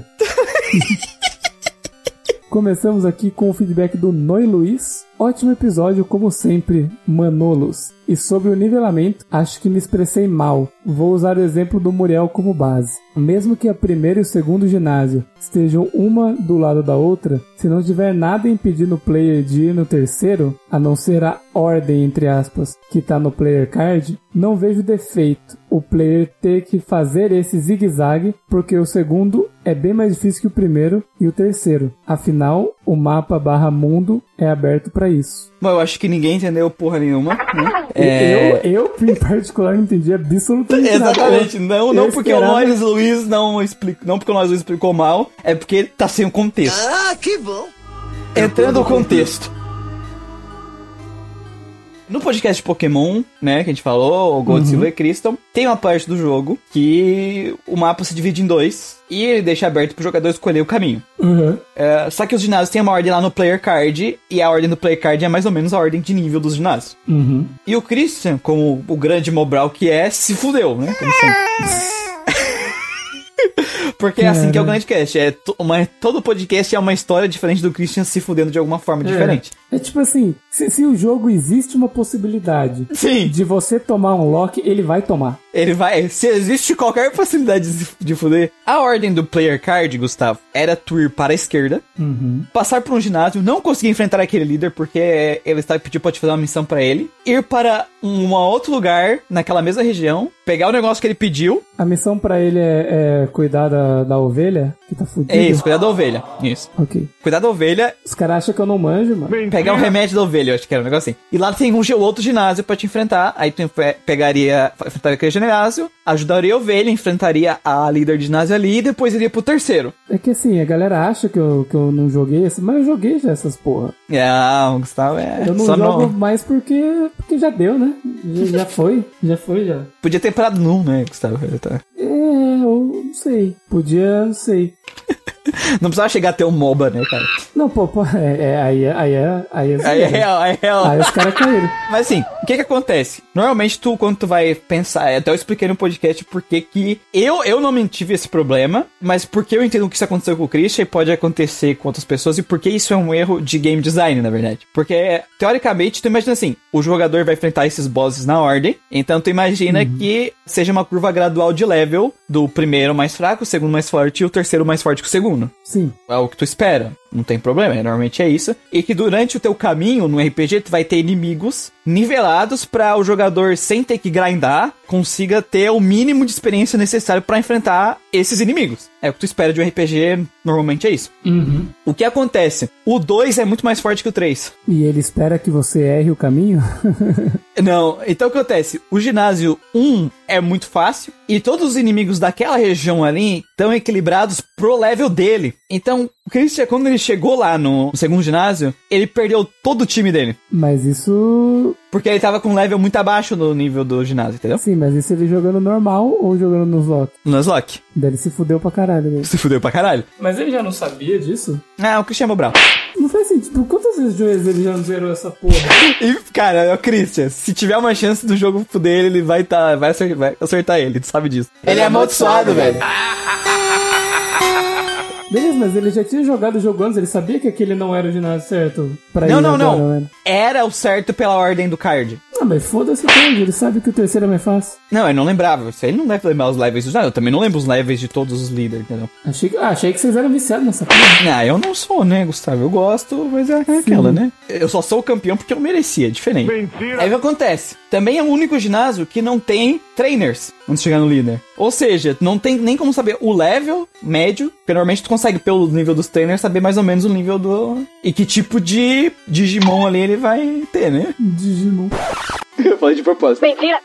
E também eles dão XP pra caralho, esses caras aí. Eles, É, dão mais exatamente. XP, eles dão mais XP que os treinadores que estão lá fora. Então, o Christian, ele entrou com as calças riadas. Ai, que delícia. Ele entrou com as calças riadas e a guria meteu o Stilix nele. Entendi. É, foi isso, basicamente. Aí ele começou de novo ou o que ele fez? Não, ele usou o peso do box. Ele usou os Pokémon do box. E aí foi essa aclamação. E cara, assim, eu fui pra direita em vez de ir pra esquerda, porque eu sou contra convenções. Você é contra comunista. Aí, pô, só não vê quem não quer. É, não, cara, eu olho assim, mano, tô me dando de ir pra esquerda, não, vou pra direita. E aí eu- foi tranquilo, porque na direita é muito mais fácil, é, tu ganha muito mais XP indo pela direita, inclusive. A mulher olhou e falou assim: Ah, eu tô falando pra ir pra esquerda, sobrou pra direita, talvez eu ache um baú. Não, então, o jogo não te fala, o jogo não te fala. Ah, tá. Ah, O problema não é o jogo ter essa liberdade. O problema é que não faz sentido o segundo trainer daquela. Ah, o level daquela guria naquela região, ela é muito alto pros níveis do Pokémon daquela região, entendeu? Sim, sim. E é do outro lado, que dá muito mais XP, que tem muito mais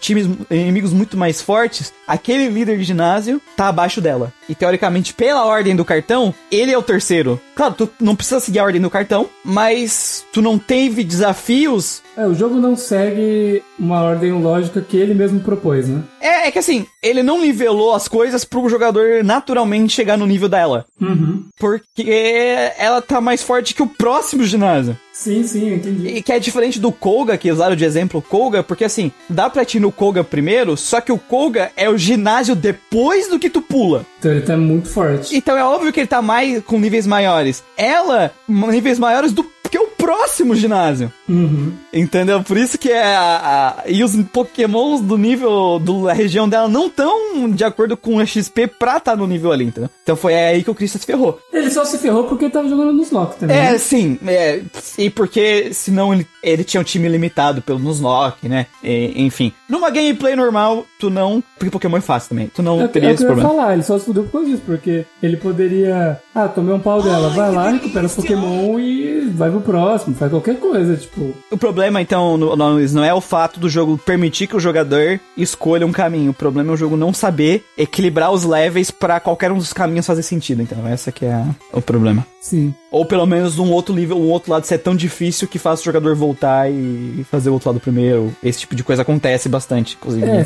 porque se o cara fizer uma coisa assim, meio que tipo, ah, ele é aberto, mas não, né? É. Tipo, ah, você é, você é livre pra ir pra lá, só que você não vai conseguir, vai ter que voltar e fazer outro caminho. É. Então, tipo, então você não é livre. É, sim, mas aí também não sabe equilibrar pra te ganhar level de um lado. Sim, enfim, deu pra entender, né? É que o problema não é ser aberto, o problema é os levels estarem trocados. O Sans é seu. Eu sou o campeão porque eu mereci. Mentira!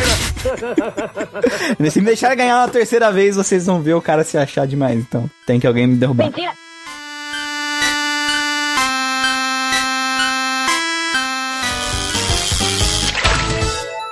Very good.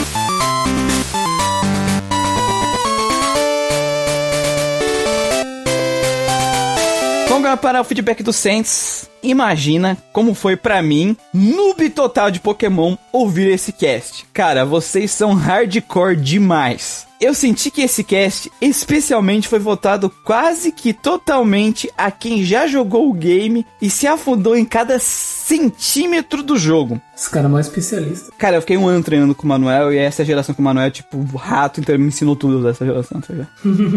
ele me ensinou a derrotá-lo, inclusive. Então eu venci por causa disso. Ganhei porque mereci. Mentira! Eu fiquei boiando total enquanto vocês falavam os nomes de trocentos pokémons como se estivesse falando de personagens de filmes famosos. Bom, a gente tá falando de pokémons, então é meio que são exatamente isso. Principalmente as duas primeiras gerações, eu né? ia falar, Saints? essas duas primeiras tudo bem. Se tivesse já, sei lá, Na sétima, o pokémon aleatório da sétima. os Pokémon a partir depois do Rubi, aí eu já não faço ideia do que eles estão falando. O dia que eu, que eu falei pro Christian que eu não sabia o que, que era um Lucario, era pra ser um AVC. É, eu- é que o Lucario é tipo assim, mas ok, eu entendo tu- o, o, porque tu não conhece. Porra, Santos, os maior parte, os Pokémon mais fortes do meta ainda do, do GSC ainda é tipo Snorlax, sabe? Tiranitar, sabe? É, Machamp, Heracross, sabe? São todos. Qualquer pessoa conhece esses. Me- menos a minha mãe, ela só conhece Pikachu. Pikachu?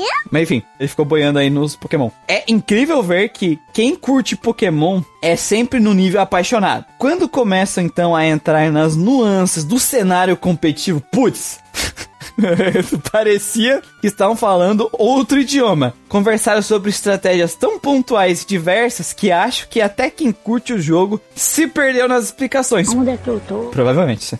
Muito provavelmente. Na verdade, eu acredito que sim. Até as outras pessoas que gostam muito do jogo não devem ter entendido porra nenhuma do que a gente tá falando, porque a gente é um bando de demente mesmo. Enfim, o que resta é que o time só tem maluco mesmo. Exatamente. Eu acho que maluco é pouco ainda, Santos. Acho que a gente já chegou no nível que não tem mais salvação. Os caras tudo doente. Não, já aceitei que é, acabou pra mim, entendeu, Gustavo? Acabou pra mim, essa é a realidade. Só eu que, que salva. Só tu que salva, só tu que salva. O último bastião. Vamos combinar. A verdade aqui, momentos de revelação, Gustavo. O competitivo de Pokémon é muito mais interessante que o combate do jogo padrão. Isso sem dúvida. Por isso que na hora que a gente chega no, quando a gente estuda o competitivo pra fazer o podcast e pra fazer o torneio, e na hora chega no podcast a gente se empolga, porque, mano, o combate do jogo padrão é tão fácil que não tem muito o que tu comentar dos desafios do jogo ou das batalhas que a gente teve no jogo. Por exemplo, se a gente pega exemplo, o Shin Megami, o próprio Digital Devil Saga, ou o Devil Survival, ou o Nocturne, que a gente fala das boss, dos combates, das aventuras que a gente teve durante as dungeons. Pokémon a gente não fala isso porque é, é passeio, né? Então não tem o que falar. Então a gente acaba focando. A única coisa que eu sei desse jogo que dá trabalho pra galera é o Miltank lá. É, a Miltank lá e é a única coisa, realmente, o único boss que a gente chegou a falar bastante, sabe? E só que tem muito pouco em Pokémon. Por exemplo, Shin Megami Tensei Nocturne, dá pra gente falar de todos os bosses se a gente não quiser, se a gente quiser ter um podcast de 80 horas. Sim. Quem que foi? Ah, quem foi aquela galera que viu um podcast de 8 horas que ela falava de todos os bosses? Era de Sekiro? Foi o. Foi o Dash, eles falaram de Sekiro. Sekiro, eu ouvi. né? 6 horas. Cara, 6 horas. Eu ouvi aí as 6 horas. Recomendo aí. então, assim, a gente acaba focando muito porque é a parte mais interessante da gameplay e é um negócio que a gente sempre acaba dando na tecla. Pena que Pokémon não tem o modo hard, que a gente possa ter o mínimo disso durante a aventura, né? É lutar é, com o líder da, do time, vilão, e tu ter um combate épico com ele, não o teu inicial simplesmente atropelado. além do modo hard, ou ter um, um pós-game que seja. Que nem falaram lá o pós-game que tem uma torre, não sei o que. Pô, mas imagina assim, Gustavo, tu tem uma Você aventura. fazendo um jogo normal, né? um novo mundo de aventura. Pô, cara, de novo, cara! Pô, cara! Não... Cara! Não vai ter essa música aqui. Novas emoções. O Wilkin vai ficar bravo. Ele não aguenta mais um novo mundo de aventura. Sim, eu já cansei dessa porra. E aí acha teus rivais, enfrenta vários treinadores, tem uma organização criminosa com caras que eram pra ser fodões, tu tem o campeão sentado no trono, tu derruba todos eles com o teu inicial. Só dando teco? Não, só dando tackle não, aí já é exagero. Mas é meio broxante, sabe? Não tem nenhum high stakes ao, ao English. então é decepcionante. Entendo.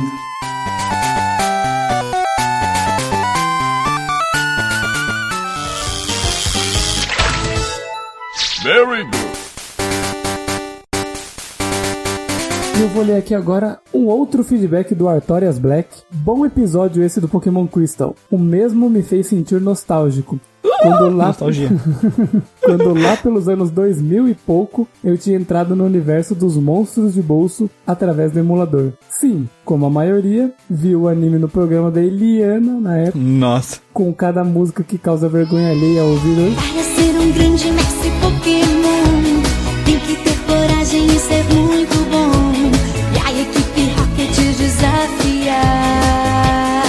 Did you? Inclusive, já levei fora de uma garota num evento de anime ao som de uma das músicas de Pokémon. Caralho. Caralho! Nossa, agora toda vez que ele que ele bota ouve a musiquinha começa a escorrer aquela lágrima né, do olho. Me coloca a música e fala, bora caçamon. Bora caçar mão. Voltando através do emulador do Pokémon Stadium no Nintendo 64, na versão amarela, e tempos depois, o mesmo no Pokémon Stadium 2 com o Crystal, onde com os amigos Bill, Nino, Lucas e meu primo mais novo Charles e meu irmão mais novo, Nelson. Caralho, mó galera, Caralho, hein? gente pra caralho, é Stadium mesmo, né? É, nós, nós revezávamos todos os dias pra terminar o game mais de 30 vezes de cabo a rabo pra conseguir evoluir as tais as criaturas com os TM e HM certos, Caralho, que trabalheira. né? Para eles, além de comprar as vitaminas, o Whey Protein como apelidamos, pra eles tomarem pra atingirem tais status para talvez os filhotes tivessem estatísticas melhores. Caralho, os caras fazendo breeding, velho. Eu nunca fiz breeding, velho. Nunca fiz, cara. Eu, o Manuel explicando breeding, eu já. Nossa, eu penso. Eu penso agora escutando a história do Artorias, né? Que, tipo assim, mano, trabalho escravo. Total. Quantas pessoas? Quantas pessoas? Quantas pessoas tá trabalhando fazendo brinde? Vamos lá. O Artorias. Um, dois, três, quatro, cinco. Cinco pessoas fazendo breeding, velho. Revezando pra fazer negócio. Revezando trabalho escravo isso aí, velho. Não pode. É, eu, eu fiz só no Fire Emblem, né? Fez Fire Emblem. Mano, Pokémon não. Bom, ele conclui aqui: Não me lembro se nós botamos um Pokémon Shiny pra ter filhote com outro, pra ver se nascia mais um Shiny. E lembrando que para pegar esses dourados, como a gente chamava na época, Ah, os Shine. não era tão trabalhoso assim. Eu mesmo peguei dois Larvitar dourados no MT, no Mount Silver, ficando entre 40 minutos a uma hora grindando. Ah! grindando por lá, ao contrário de vídeos na internet, onde basta pegar um Ponyta dourado para surtar completamente e precisar de três Game Boys pra esse feito. Caralho. Mano, os caras fazem cada esquema. que Eu vou te os contar, né? Três Game Boy, uma Virgem, Três cabo link, três cavalinhos, um tecido da Xuxa. só que você tem que juntar os cabo link fazendo um pentagrama, né? Exatamente. e sacrificar a Virgem do meio. pra conseguir um Shine e ele fugir, sei lá. E ele fugir é um, um Shine, sei lá, um Abra Shine ele teleportar. com o status ruim. Mas os Shine nessa geração é tudo status ruim. Nossa, que merda, hein? Eles têm que ser, eu acho que o Christian explicou no episódio, acho que é tudo status 8, de 14, ou é 7, alguma coisa assim. Continuando aqui, a nossa dedicação a estudar cada número de ataque defesa, defesa especial e outras estatísticas de cada monstro nos fez vencer um torneio de Pokémon lá no nosso bairro. Caralho. Onde o meu Tiranitar, Godzi, era o nome dele, em homenagem ao Godzilla, e um Bi- Blissey, hum, onde o Blissey, que era do Lucas, ruleou a luta final. Ruleou, acho que é de, de ruler, né? De, De rular, comandar, é. é. O Christian ia ter um ataque cardíaco, que ele... Fala direito, não sei o quê. Fala português, meu querido. Ele regrou. É, eles rulearam a luta final por causa do Tiranitar monstro que eu criei, onde eu zerei o Crystal pelo menos umas oito vezes pra juntar as vitaminas pra dopá-lo o máximo que pude. Caralho. Caralho. Passei a ser um treinador de terra barra pedra nos jogos seguintes. Boas memórias da juventude.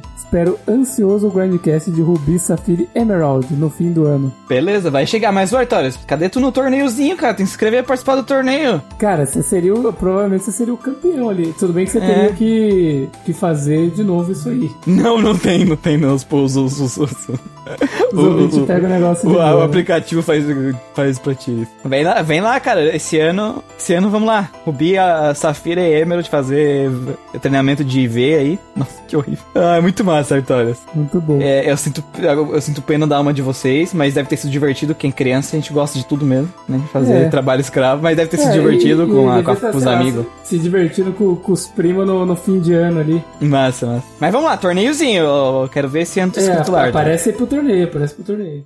Ô, Gustavo, eu estou achando estranho que os feedbacks acabaram, mas eu tô ouvindo uma música de Boss Battle. Tá, tá, tá vindo alguma coisa do céu. Que É, eu, eu achei que tinha vencido o último boss aqui, que era... Meu Deus, outro Necron, não. Não! Não! Eu tô vendo o cu já caído aí no chão.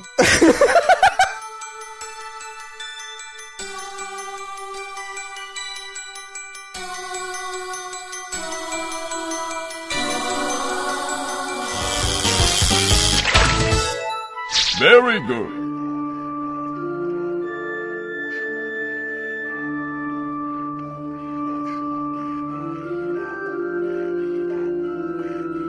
O feedback Necron de hoje é do Hit! O Hit mandou um feedback do tamanho com a- de uma esponja de dano de último boss secreto, né? Então a gente é deixou pro verdade. final aí, que ele tá passando a experiência dele com o Fire Emblem graças à aquisição do menino Guido. Ele jogou 60 horas de breeding, né, Guido? Então tu pode opinar. Joguei 60 horas de Fire Emblem e tô na metade do jogo. e agora posso opinar junto com vocês. Yeah! E começando aqui o feedback da experiência de Fire Emblem do Hit. Primeiramente, queria agradecer aos rapazes do Discord e do Padrim que me induziram a jogar esse jogo. Se não fosse por vocês, eu jamais iria ter essa experiência. Caralho, os caras botaram uma arma na cabeça dele. É, então, falaram, ou você joga ou a gente expulsa você do grupo. Cara, ou a gente te mata. E a gente ignora todas as mensagens aqui. Imagina, começa a ignorar o cara, né? Até o cara jogar o jogo. O cara falando assim, a galera nem aí, só mandando coisa em cima. Pra começar, eu não sou um dos maiores fãs de jogo tático. Até porque tático não é nem RPG, né? É, exatamente. Até já joguei uns, como Shining Force e Desgaia quando mais novo, mas para o hit criança, eu achava o jogo punitivo e até mesmo maçante. Eu torci o nariz toda vez que eu ouvia o termo jogo tático. Imagina se ele jogasse então o tático do Suicoden, cara. KKK, 50 troll. Mas agora que já me formei em inglês e já tenho uma boa noção de RPGs, eu decidi que era hora de enfrentar esse bicho de sete cabeças. Nossa, E céus, que jogo bom! cara, tô esperando o satanás, velho. É que ele foi, ele achou que ia ter esse jogo maldito e ele jogou e, e viu que dava pra fazer casalzinho. e Casalzinho, ele jogou pra ficar casando as pessoas, essa é a realidade. Ninguém Jogou jogou o jogo ficar- pe- pelo tático, essa é... Jogou pra ficar colocando gente juntinha pra descer porrada nos outros. Exatamente. em dupla. No começo, me senti sendo punido por erros bobos, como não olhar o range do quanto o inimigo pode andar, não saber que armas não se recuperam e perder uma- alguma arma boa, ser atacada por trás da parede por Ryzens mágicos e arqueiros, saber que os clérigos e suportes vão ser focados sempre, e até mesmo a build dos Chars quanto aos seus filhos. Cara, ó, eu jogando Fire Emblem, peguei pra jogar ele finalzinho do ano passado e joguei um tanto em janeiro também. Eu já tinha jogado alguns táticos, então nesses quesitos aí eu acabei não me dando mal, assim, porque eu já tava meio esperto com isso. Mas o lance do, da build dos personagens com os filhos eu tô fazendo meio que no feeling, assim, sabe? Eu não parei pra pensar muito, tipo, ah, esse aqui com essa skill passiva, com aquela, talvez, não sei o que. Eu até cheguei a pensar em algumas coisas, mas não fiquei parando pra analisar, sabe? Eu meio que fui, fui no feeling, assim, colocando alguns pra ficar jogando junto. De repente vi que eles tinham uma interação legal e mantive, sabe? Foda-se. É, porque assim, no normal, né, se for jogar na dificuldade de criança de 6 anos...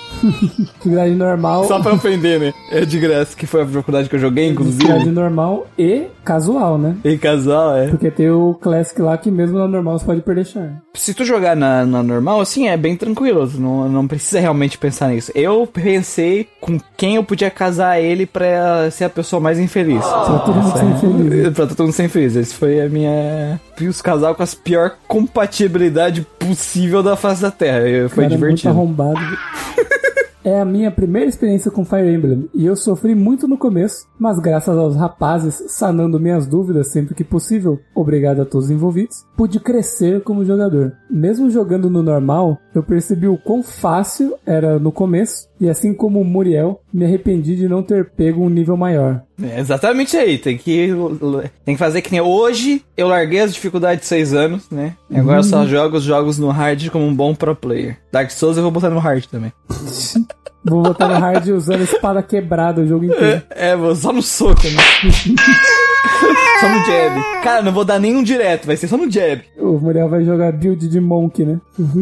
Na mão, no No soco. jab. Porém, mesmo sendo fácil e a maioria dos meus personagens estarem overlevel, ainda assim, levei uma surra nas side missions dos filhos. Sim, elas são mais difíceis. Elas são, Elas elas são são mais difíceis. chatinhas mesmo. Elas são chatinhas. Teve umas que eu suei mesmo no normal. Sim, sim. A fase do Yarn, filho da Bunny, tá de parabéns. Devo ter resetado umas 40 vezes a fase. Caralho! Eu já fiz o filho da Bunny, mas eu não fiz a missão ainda, então eu não cheguei a ver ele. É que tem muitas dessas missões de filho que além dos inimigos ser difíceis, os inimigos estavam numa posição bem chata de lidar com eles. Eles estão na segunda classe também. É, e elas são muito mais difíceis que inclusive todas as outras missões do modo história normal, sabe? Então, Pra aquele ponto do jogo que você libera ela, então, né? é, então tu vai lá com aquele pensamento de, ah, vai ser moleza, porque até agora tudo foi moleza, né? Uhum. E tomar no rabo porque ela é muito mais difícil. Eu tô meio forte, então tô conseguindo fazer elas. mas, Sim. mas eu reconheço que elas realmente são bem mais desafiadoras. É, porque tu vai achando que vai ser com qualquer outra e quando entra no primeiro combate tu já, tipo, eita, É, porque eu tava indo, as primeiras assim, que eu fui, eu tava indo meio que tipo com uma party que precisava upar alguns personagens ainda, sabe? sim, Então eu tava indo pra ganhar experiência, não pra passar da fase. sim. Aí eu vi que alguns personagens meio que, tipo, já morreram assim de começo, sabe? Uns que estavam quase virando pra segunda classe, coisa assim, sabe? Morreram de primeiro, eu falei, eita, isso aqui vai ser mais difícil. Mas eu tinha levado um plano de contenção ali de uns dois ou três que estavam bem fortes, então eu consegui passar a fase sem precisar refazer. Continuando aqui, ele fala, outra, até eu conversar com o Chris, que ele me disse simplesmente fecha o jogo e volta no save, abriu as portas na minha mente. Por que eu nunca pensei nisso? Muitos personagens que morreram, como Virion, o arqueiro, a Ana, que no caso é a mercadora, o Donel, o fazendeiro, Gregor, mercenário e a Miriel, que é a maga, poderiam ter sido salvos por mim. Porém, sinceramente, a morte é uma das experiências que Fire Emblem traz de melhor. Se você jogar no modo sem morte definitiva, por favor, né? Está na hora de crescer. Aí, ó. Aí, ó, ofendido, ofendido. Sinto-se ofendido quem jogou aí no, No casual. no casual, tipo eu. Eu joguei no casual mesmo, foda. Exato. É, mas eu queria ter jogado, eu queria ter jogado no casual e no no mais hard possível. Porque, sei lá, velho, eu, eu, pra mim são peças de xadrez. Eu casei eles tudo pra ser infeliz. é, que casalzinho feliz. Eu quero xadrez, velho. As peças não tem nome, tudo. Eu quero filho só, foda-se. Quero só filhos. Continuando, graças ao podcast, eu sabia que os filhos iriam aparecer e que eles eram extremamente roubados. Sabendo disso, eu ficava ansioso. Céus, que capítulo eles aparecerão? E por causa disso, me forcei logo nos primeiros capítulos e grindei todos ao talo. E me arrependi, porque muitos outros chars bons e cativantes são melhores que a turma do início, os Shepherds. Uhum. Nessa eu casei a galera toda e perdi a oportunidade com a Noe, a Tarja, o Libra e até mesmo com a fofinha da Olivia. E fiquei jogando com o pensamento em mente: preciso fazer um outro save e testar outros casamentos. Caralho, o cara ficou no breeding mesmo, Isso, velho. isso aconteceu um pouco comigo de, de de repente jogar alguns outros personagens da história principal e eu falar, putz, acho que nem tem com quem casar essa pessoa. sabe? Até teria, mas tem alguns personagens que são meio exigentes. Era tipo, ou o Kron ou algum personagem que eu não liberei Sim. ainda. Eu fico, caralho. Ou o Kron não, ou o protagonista, ou o um outro char. Que é difícil, cara, mas na minha cabeça, o Kron é o protagonista desse jogo, sabe? Sim, Eu fico escrevendo toda hora do Robin, que no meu nem chama Robin, se chama Guido, sei lá. chama Guideira da Galera, zoeiro. Vanessa. Chama- E é um cara. Aí um cara. E por causa disso, vim trazer a minha lore. Mas com relação ao jogo, eu amei a tal ponto de comprar o jogo original no Mercado Livre só pra rejogar nas férias. Boa! Caralho. O cara vai rejogar aí agora o original, fazer aquele save responsa, né? Cara, ele vai mandar a história realmente dele. Vamos lá então. Fanfic Awakening.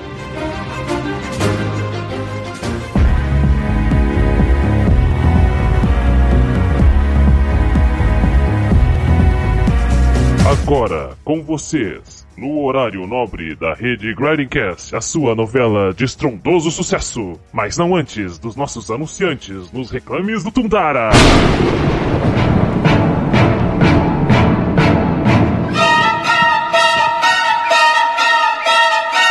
Sim, amiguinho, chegou o novo produto do conglomerado Grindcast. Sim, simplesmente ela, a bicicleta temática do Final Fantasy VII. Com incrível e inesquecível selinho com o rosto do Sephiroth. Para o bem e para o mal, o seu bumbum estará esfregado na cara do vilão mais sarado e badalado dos JRPG. Ai, que delícia! Não deixe de conferir nas lojas mais próximas de você e também na Grinding Store.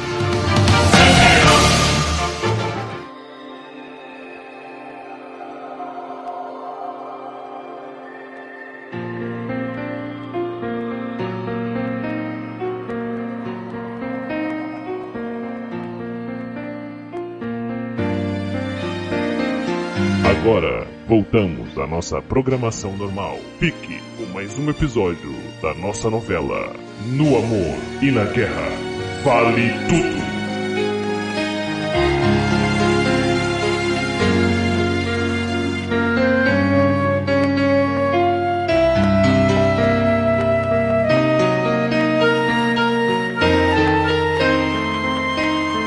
Estrelando o Rei Kron, o amigo popular da escola.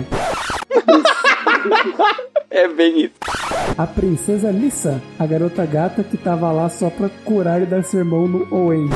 Eu casei eles. Não, Owen não. Bom, é o samurai, né? É, é, eu acho que sim. É, eu casei ele com a desbundada lá. A Tarja. A tarja, isso, essa aí mesmo. Desbundado. Eu, eu, eu, acho, eu acho, na verdade, não. O Owen é o, é o filho dela. É o filho dela. Qual é o nome do samurai mesmo? Ele tem um nome de diferentão também. Também, eu casei ele. Eu sei que eu casei ele com ela, essa é certeza. É, eu lembro o samurai que tem medo de mulher. Uhum. É que a Lissa é a mãe dele, né? E... Sumia, a esposa perfeita. Que eu camei- casei com, com a Sumia também. Não, eu casei com a Sumi só pra o olho do Kron. É, eu lembro disso. Porque a história de. A história claramente diz, olha, esse aqui é o casal canônico. Aí eu, hum, ah, é? Pau no cu de vocês. Robin, o real protagonista dessa história. É, Até, até, onde, até onde eu joguei eu não consigo sentir muito não, mas... Mas assim, ele tá sempre do lado ali, ele ajuda o plot a andar pra frente, etc. Mas é que o Crow é muito cara de protagonista, sabe? Bom, é o protagonista de moral da história. Sim. É um double, double protagonista. É, é o- tem- os dois são co-protagonistas. Não, os dois são protagonistas. O protagonista é outra coisa. Sim. É aqueles dois juntos, é co, sabe? Co, co-op, é co. Não, não co-op. dá pra casar os dois. É, aí tu ia ser. É, se tu for mulher, sim, tu pode ser mãe da. Inclusive, deve ser engraçado quando acontece aquilo, que eu não sei se. Eu acho que o Gustavo não jogou naquilo porque ele tá fazendo as pessoas transar e não tá jogando o jogo. É, eu acho que eu não cheguei naquilo. Mas, continuando aqui. A Cynthia Açúcar Langley, Ana, foi ver se no céu tem pão. Ah, a Ana dele morreu, no caso. Uhum. Sully, a esposa substituta. Velho. Caralho, cara, casou de novo. O samurai tá aqui, ó, long kill. Long Q. Long kill, enquanto você lê, ele solou mais 30 raios. Mano, ele é forte, hein? Ele é forte pra caralho, cara. Ele é muito forte. Kellan, espera. Quem que é esse mesmo?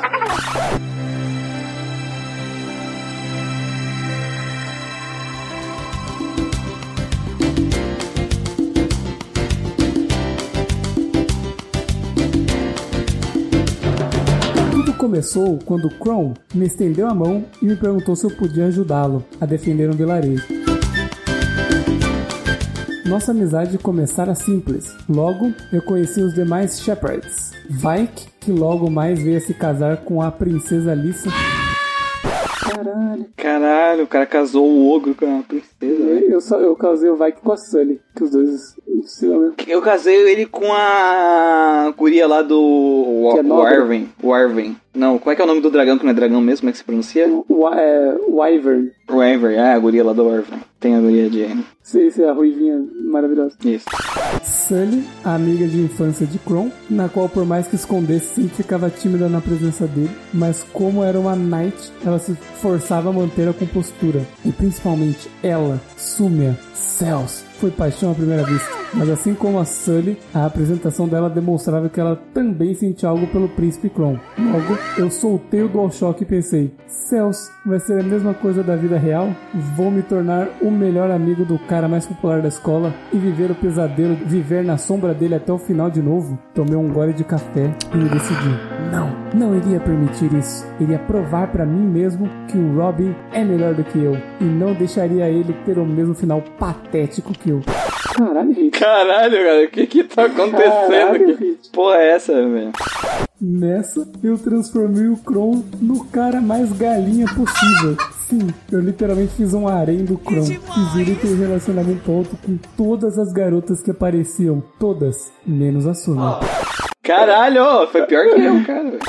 E isso refletia nas batalhas e nos diálogos. Toda vez que a Sumi e eu conversávamos, era diálogos como Não entendo por que o Kron isso, Kron aquilo, enquanto conversava com o meu Pegasus viu o Kron passando por tal lugar. Ficava de verdade triste. Não só por mim, mas pelo Robin, porque eu já estive no lugar dele e sei como isso machuca. Eu até pensei em desistir de me relacionar com ela, mas percebi que foi exatamente isso que eu fiz. Aí eu pensei, não, ainda não. E continuei dando suporte a ela. Chegou no ponto que ela tava level 20 e eu já e o Robin level 3. O que que tá acontecendo? Ô, mano, isso aí é uma novela. Caralho. Eu Ô, mano, ter- eu queria sei- ter eu- o nível de, de roleplay do, do Hit, cara. Nossa, o Hit, ele é... O cara bebeu uns café diferenciado aí, O velho. Hit é daqueles que espera a chuva passar pra, pra sair com o personagem dele, assim, porque senão o personagem vai se É, molhar, no, tá ligado? No GTA ele para na, na- no, No sinal. sinal vermelho, No é. sinal vermelho. Mano, eu simplesmente fui lá e comi a mulher e foda-se. Eu simplesmente falei, ah, essa aqui que o jogo quer empurrar pro. Hum, então tá bom. Fui lá e fiz a relação S com ela primeiro e foi isso, velho. Quem vem, quem chega primeiro ganha. Exatamente. Essa é- Sem ressentimentos. É meio isso, né? Quem teve coragem de chegar, né? De chegar pra trocar Isso. ideia é que leva.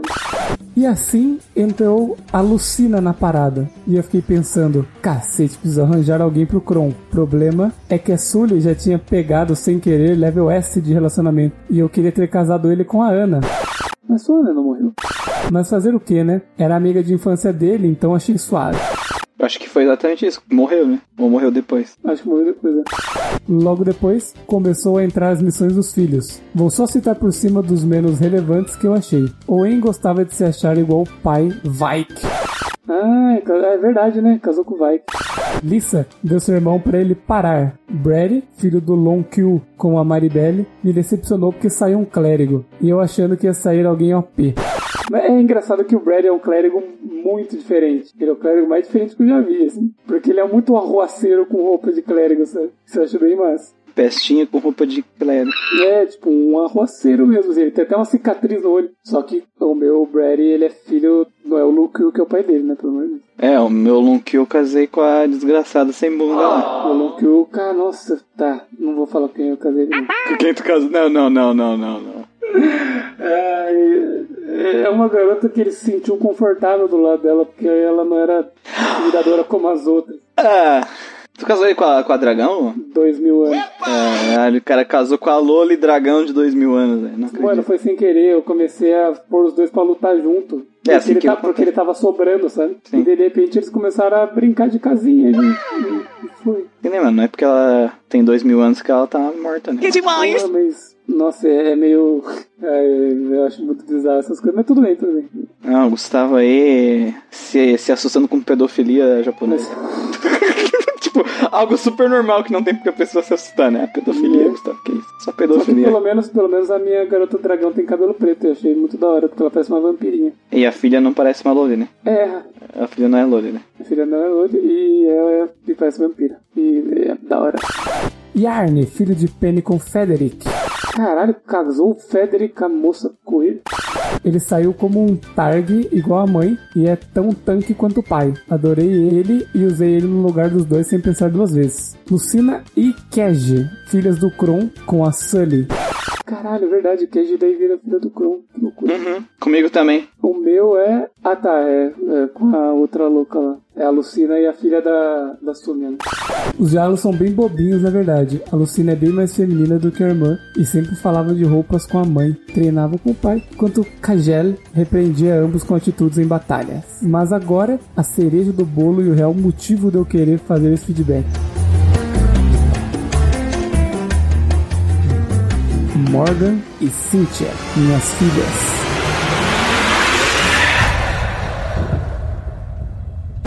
Peguei a Morgan, peguei. Eu liberei a Morgan pra minha equipe, Caralho, o cara pegou a filha, velho. Que isso, Gustavo? mas, mas a Cynthia eu ainda não encontrei. Não esperava isso de ti, Gustavo. Sinceramente. Liberei ela. Mas vou casar ela com alguém, casar ela com alguém. Caralho, não, cara. Tua filha vai entregar assim na mão do, do sem vergonha, velho? Não, não, Não, é não assim. sem vergonha, vou buscar alguém decente. Cara, tipo, aqueles, aqueles bem super protetor, né? eu vou buscar alguém decente, né? Tipo, sei lá, o Vai Zoom. Nossa, nem fudendo. Ou, ou vai que morre de repente na, no próximo combate. morreu? Né? Eu coloco ele numa posição meio de- assim, ele acabou ficando sem querer, assim, sem. Exposto, né? exposto, assim, numa. sem arma. Esqueceu o machado. É, então, assim. Esqueceu, né? Esqueceu. Alguém esqueceu, de Esqueceu, equipar é. um machado, assim. Exatamente. Bom, primeiro Morgan. Encontramos ela totalmente desorientada em um, mapa dos mais bonitos de efeitos do jogo, Ruins of Time. Ela era uma Pegasus Knight igual a mãe, o que me deixou muito feliz. O problema começou quando entrou os seus diálogos. Eu percebia que ela era muito apegada a mim. A Morgan? É, Ah, a Morgan é bem apegada ao pai. Nossa. ao pai, né? É porque ela é meio espelho dele, né? Sim, ela é. Na verdade, a personalidade dela é quase infantil quando estava comigo. Porém, com a mãe, não. Ela não reconhecia a mãe, na verdade. Ela nem lembrava dela. Pensei comigo, tá, o roteiro vai usar a amnésia como justificativa e o plot das duas vai se desenrolar com base nisso. O que me deixou triste, porque é um recurso bobo de roteiro de drama. O cara, ele fo- foda-se a trama do jogo. Importante. O importante é a trama da fanfic, da novela do Hit, entendeu? O cara entrou tanto na, na, na fanfic que ele tá na novela, né? É que esse rolê pode desenrolar de muitas formas, né? Sim. Tipo, é muito, muito trampo mesmo. Quantos mais os caras conseguissem facilitar a vida pra eles, melhor, né? E quanto mais ia ganhando pontos com a Morgan, mais ia percebendo que o sonho dela nunca era ser Pegasus Knight. Ela sempre falava dos livros isso, livro aquilo, comigo. Eu até pensei em subir ela de rank para dar Dark Flyer, que é uma classe roubada de Pegasus Mage. Mas aí fiz o erro de transformar ela em clériga e depois fiz ela se tornar uma fucking sage, o que a gente não faz pelos nossos filhos, não é mesmo? Caralho, velho. Nada como 7 horas de grind com o pessoal no Discord não resolve. Caralho! Caralho, o Hit, mano, o save dele vai ter 300 horas. Meu Deus, o cara, o cara adentrou nas fanfic. E ele vai jogar depois de novo no original, né? Sim. Então, ele vai ter 300 horas no emulador e mais 150 no, no 3DS. Eu não ia fazer ela trilhar os mesmos passos meus, ou da sua mãe. Não tinha porquê. Eu já tinha quatro Pegasus Knight, e ela não queria ser também. Ela me via como um exemplo a se seguir, mas não queria vê-la triste por se tornar uma. Então, quando subi ela de classe, ela disse no diálogo: Então agora estou no mesmo nível que o meu pai? Não, filha. Você vai ser melhor.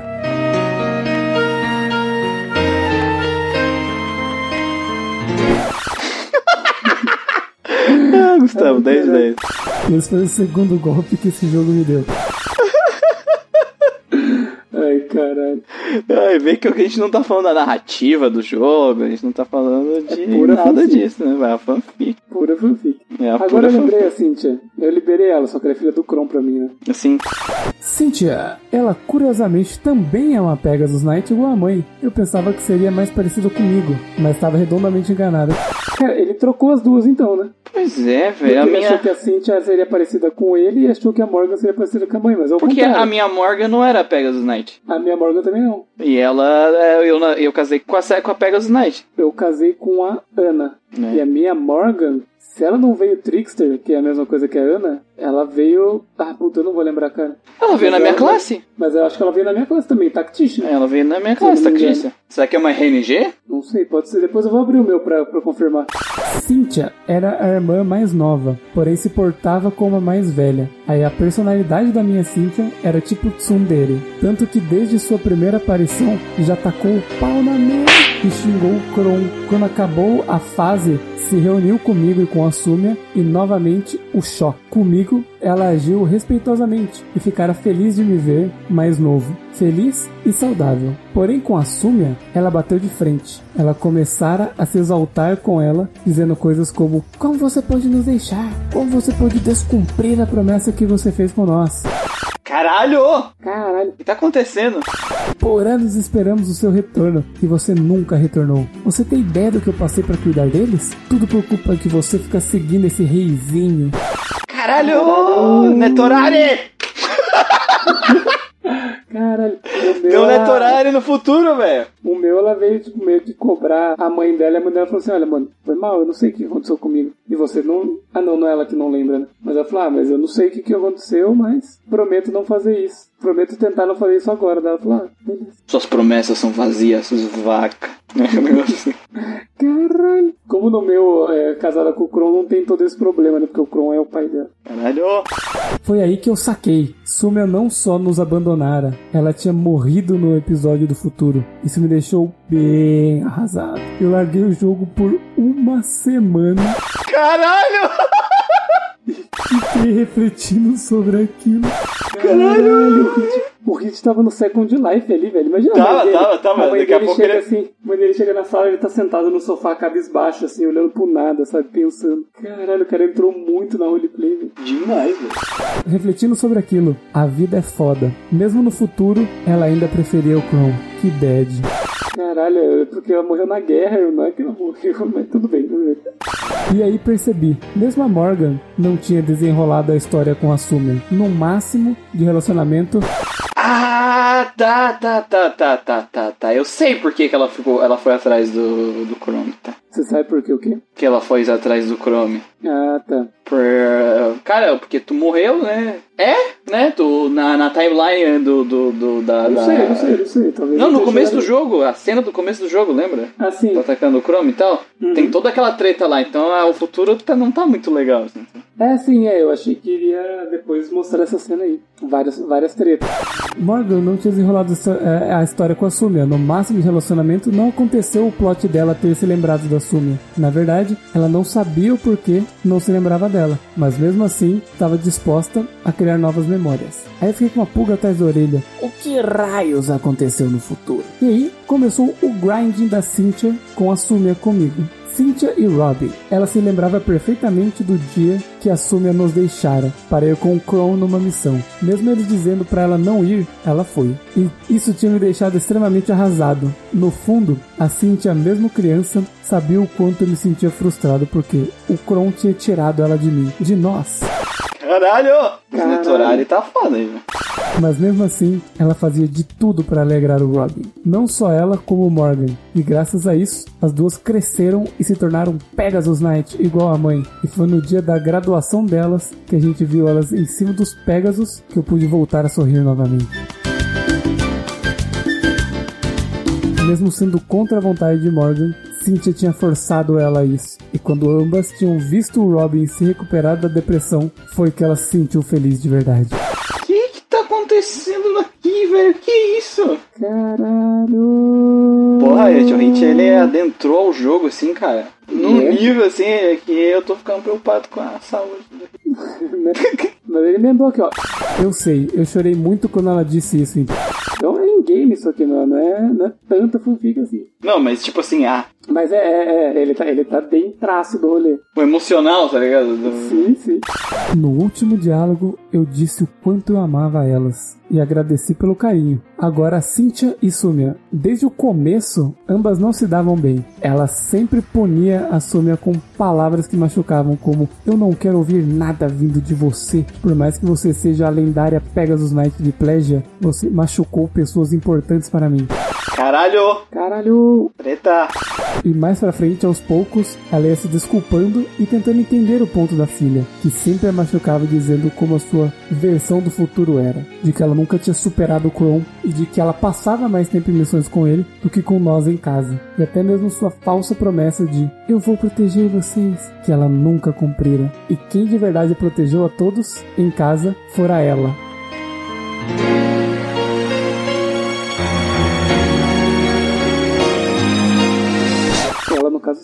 Sim.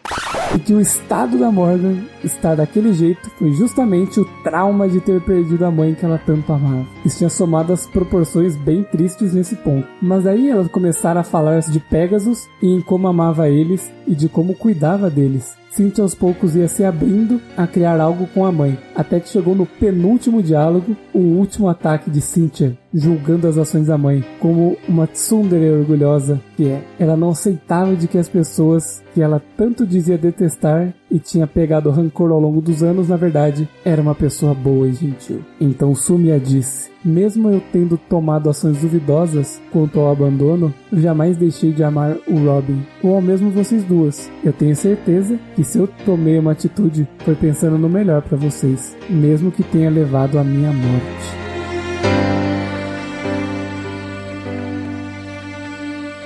Nessa, a Cynthia só se calou e fugiu do diálogo. Estamos chegando aqui nos finalmente. Caralho, o que tá acontecendo? O que é isso? No último, ela voltava e dizia que se arrependia, não só das coisas que ela falara para ela, como também por não ter passado mais tempo com ela na infância, e de como Sumia lhe fazia falta, de que ela fez tudo aquilo para se tornar uma Pegasus Knight, não só porque queria ver o papai sorrir de novo, mas porque idolatrava ela. Sumia então chorou com a filha e a abraçou. Nessa, ela percebeu que o Pegasus da filha era parecido com o dela e perguntou o porquê. Nessa, a Cynthia disse que era porque era o mesmo Pegasus, que no dia da morte de Sumia, ela pediu para que o Pegasus fugisse e voltasse para casa. As últimas palavras dela para o seu cavalo foram cavalo. As últimas palavras para. O, o cavalo contou isso, né? Para o seu cavalo foram, não sei, né?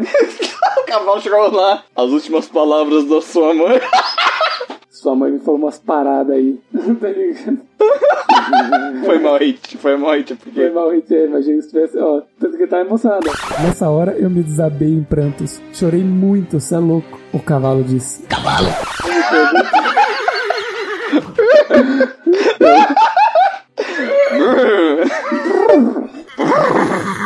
e aí eu chorei. E aí eu chorei muito. Não me perguntem como a Cynthia sabe falar com os Pegas, mas aparentemente nesse mundo eles sabem. É, a mina ruiva sabe falar com o Ivern dela também. Ambas se abraçaram e a Tsundere finalmente perdoara a mãe.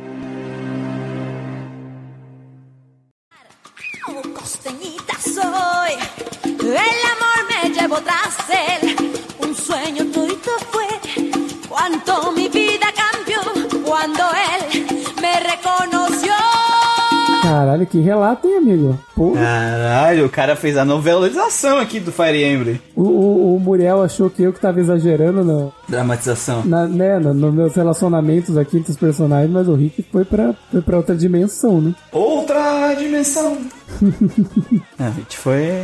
É, ele foi, foi longe. Parabéns. Tá de parabéns, né? Peço perdão aos rapazes e ao editor pelo texto longo. Vai tomar sua gu. Eu tive uma excelente experiência com Fire Emblem Awakening. Na verdade, acho que foi uma das melhores que eu já tive com um RPG. Pena que tático não é RPG, não é mesmo? Exatamente.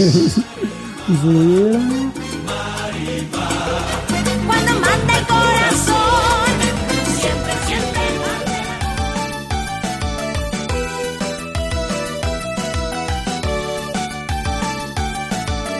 Estou muito orgulhoso das histórias que eu criei e convido a todos a darem uma chance a essa obra. Vale muito a pena e provavelmente vocês irão se emocionar tanto quanto eu. Tenho uma puta vontade de pegar novamente para rejogar e fazer novos casais, mas acho que eu continuarei sempre a me casar com a Sumi. Acho que de certa forma ela se tornara a minha Bianca. Referência a Dragon Quest V. Inclusive, minhas filhas viraram wallpaper do meu desktop. É isso. Papai ama vocês. do Sem seu julgamento. fanfiqueiro Hit. Imagina ele no PC de repente. Ah, quem que é essas duas aí, ô Hit? Ele, ah, são minhas filhas. Hit, né? Porque a mãe dele chama de Hit. A mãe dele chama ele de Hit, exatamente. Isso. são minhas filhas. São minhas filhas, mãe. Aí no outro dia o Hit sendo internado, né? Tipo, Hit é internado. Ah, Hit quer tsuminar, minha mãe me botou no hospício que ela achou que eu tava louco. Personagem de desenho japonês de filha. Fire Emblem, né? É, exatamente. Os, os pessoal do hospital já sabe já. Ah, mais um do Fire Emblem. né? tipo, pô, Hospital, né? coloca ele na ala do Fire Emblem. né? Cara, eu não senti essa emoção toda, mas Fire Emblem é um jogo foda, eu gosto bastante e recomendo também. E Gustavo tá nessas já também. Daqui a pouco ele vai estar que nem. Vai lá na área do Fire Emblem com Da a área do Fire Emblem com a galera. Tipo assim, eu, que nem o Hit, fui buscando, assim, juntar a galera, acompanhar as histórias, gostei. Não entrei tanto dentro da roleplay assim. Não Mas desse nível, achei- né, Gustavo? Não nesse nível, é, mas achei massa. E achei massa também que existe a possibilidade de você fazer muitas interações diferentes, né? Mas diferente do Hit, eu procuraria essas interações no YouTube, assim. Eu não iria jogar 500 horas de Fire Emblem combinando casal diferente, não, assim. De novo, mais uma vez. Bem sincero, é. Eu iria, tipo, buscar só pra ver qual é que é, assim. Mas o pessoal fez um ótimo trabalho do que eu vi até agora. O pessoal ali do- que fez o jogo fez um ótimo trabalho nessas interações e nas possibilidades, né? São Sim. muitas possibilidades. E o que eu achei muito da hora é que, que eu comentei com o Muriel e provavelmente eles comentaram no podcast também, é que eles se deram ao trabalho de fazer portraits de cabelos diferentes pra todos os filhos, cara. Sim. Pra fazer a combinação certinha do tipo, ah, essa aqui vai ser a filha dela toda vez, mas a cor de cabelo vai mudar dependendo de quem for o pai. Isso é muito Quem foi o pai, sim.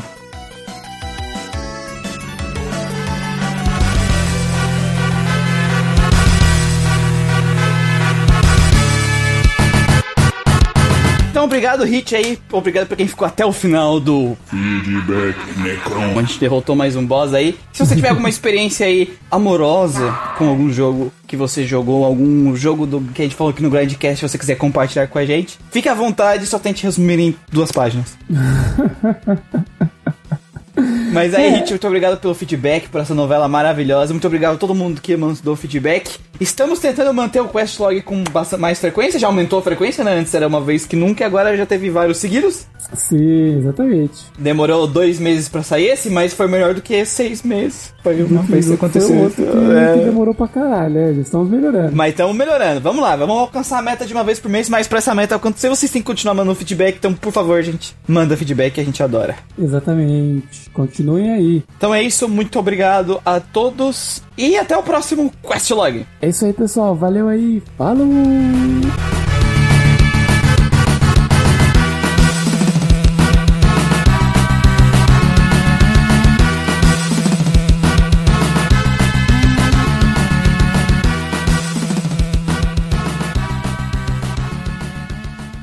Enquanto isso, no deserto do Grinding Cast, Aproveitar que tá só em casa, deixar a porta aberta e o ar-condicionado lá no outro quarto no talo. É, eu no caso Tá aqui, lá no talo. eu no caso aqui tô passando calor, suando, né? Porque o Wilken exigiu sem ventilador na gravação. É, amigo. Bom mesmo era nos tempos do Muriel, que os microfones era tudo explodido e.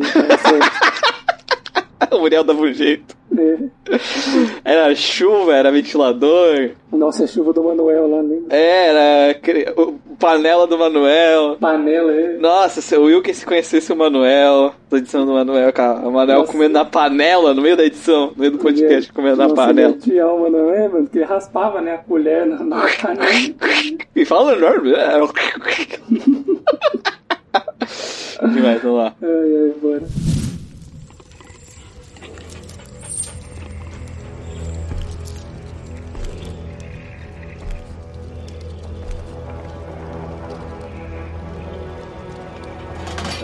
Galera, já deu, né? Já perdeu a graça essa brincadeirinha idiota. Pessoal. Galera. Por que que eu fui cair nessa historinha de vir aqui no porão do Grindcast, hein? Acha que consegue me prender só com isso, é? Vocês vão ver! Tá, eu tô preso mesmo. Os caras realmente não curtem que eu fique falando só a verdade cósmica sobre os joguinhos deles. Aí eles ficam putinhos e me prendem aqui. Sabia que um dia isso ia acabar acontecendo. As pessoas não estão preparadas para a verdade. Poxa, será que sou tão descartável assim? Agora eles vão gravar o Questlog sem mim. Pera, será que foi assim com o Hater Chan, o Manuel, o Lucas e os outros? E agora, será que chegou a minha vez? Não, eu, eu não vou pensar nisso. Não me resta mais nada. Acho que logo devo cortar meu pé aqui e comer ele, sabe? Eu acho que eu não vou aguentar. Ah. Ué, a porta estava aberta o tempo todo. Então era só uh, girar a maçaneta assim? Ah, ah, droga. Putz, e agora? O que eu vou dizer para eles para explicar o meu atraso? Talvez alguma desculpinha esfarrapada, tipo que eu dormi e errei ao colocar a hora do despertador. É, acho que eles vão engolir essa.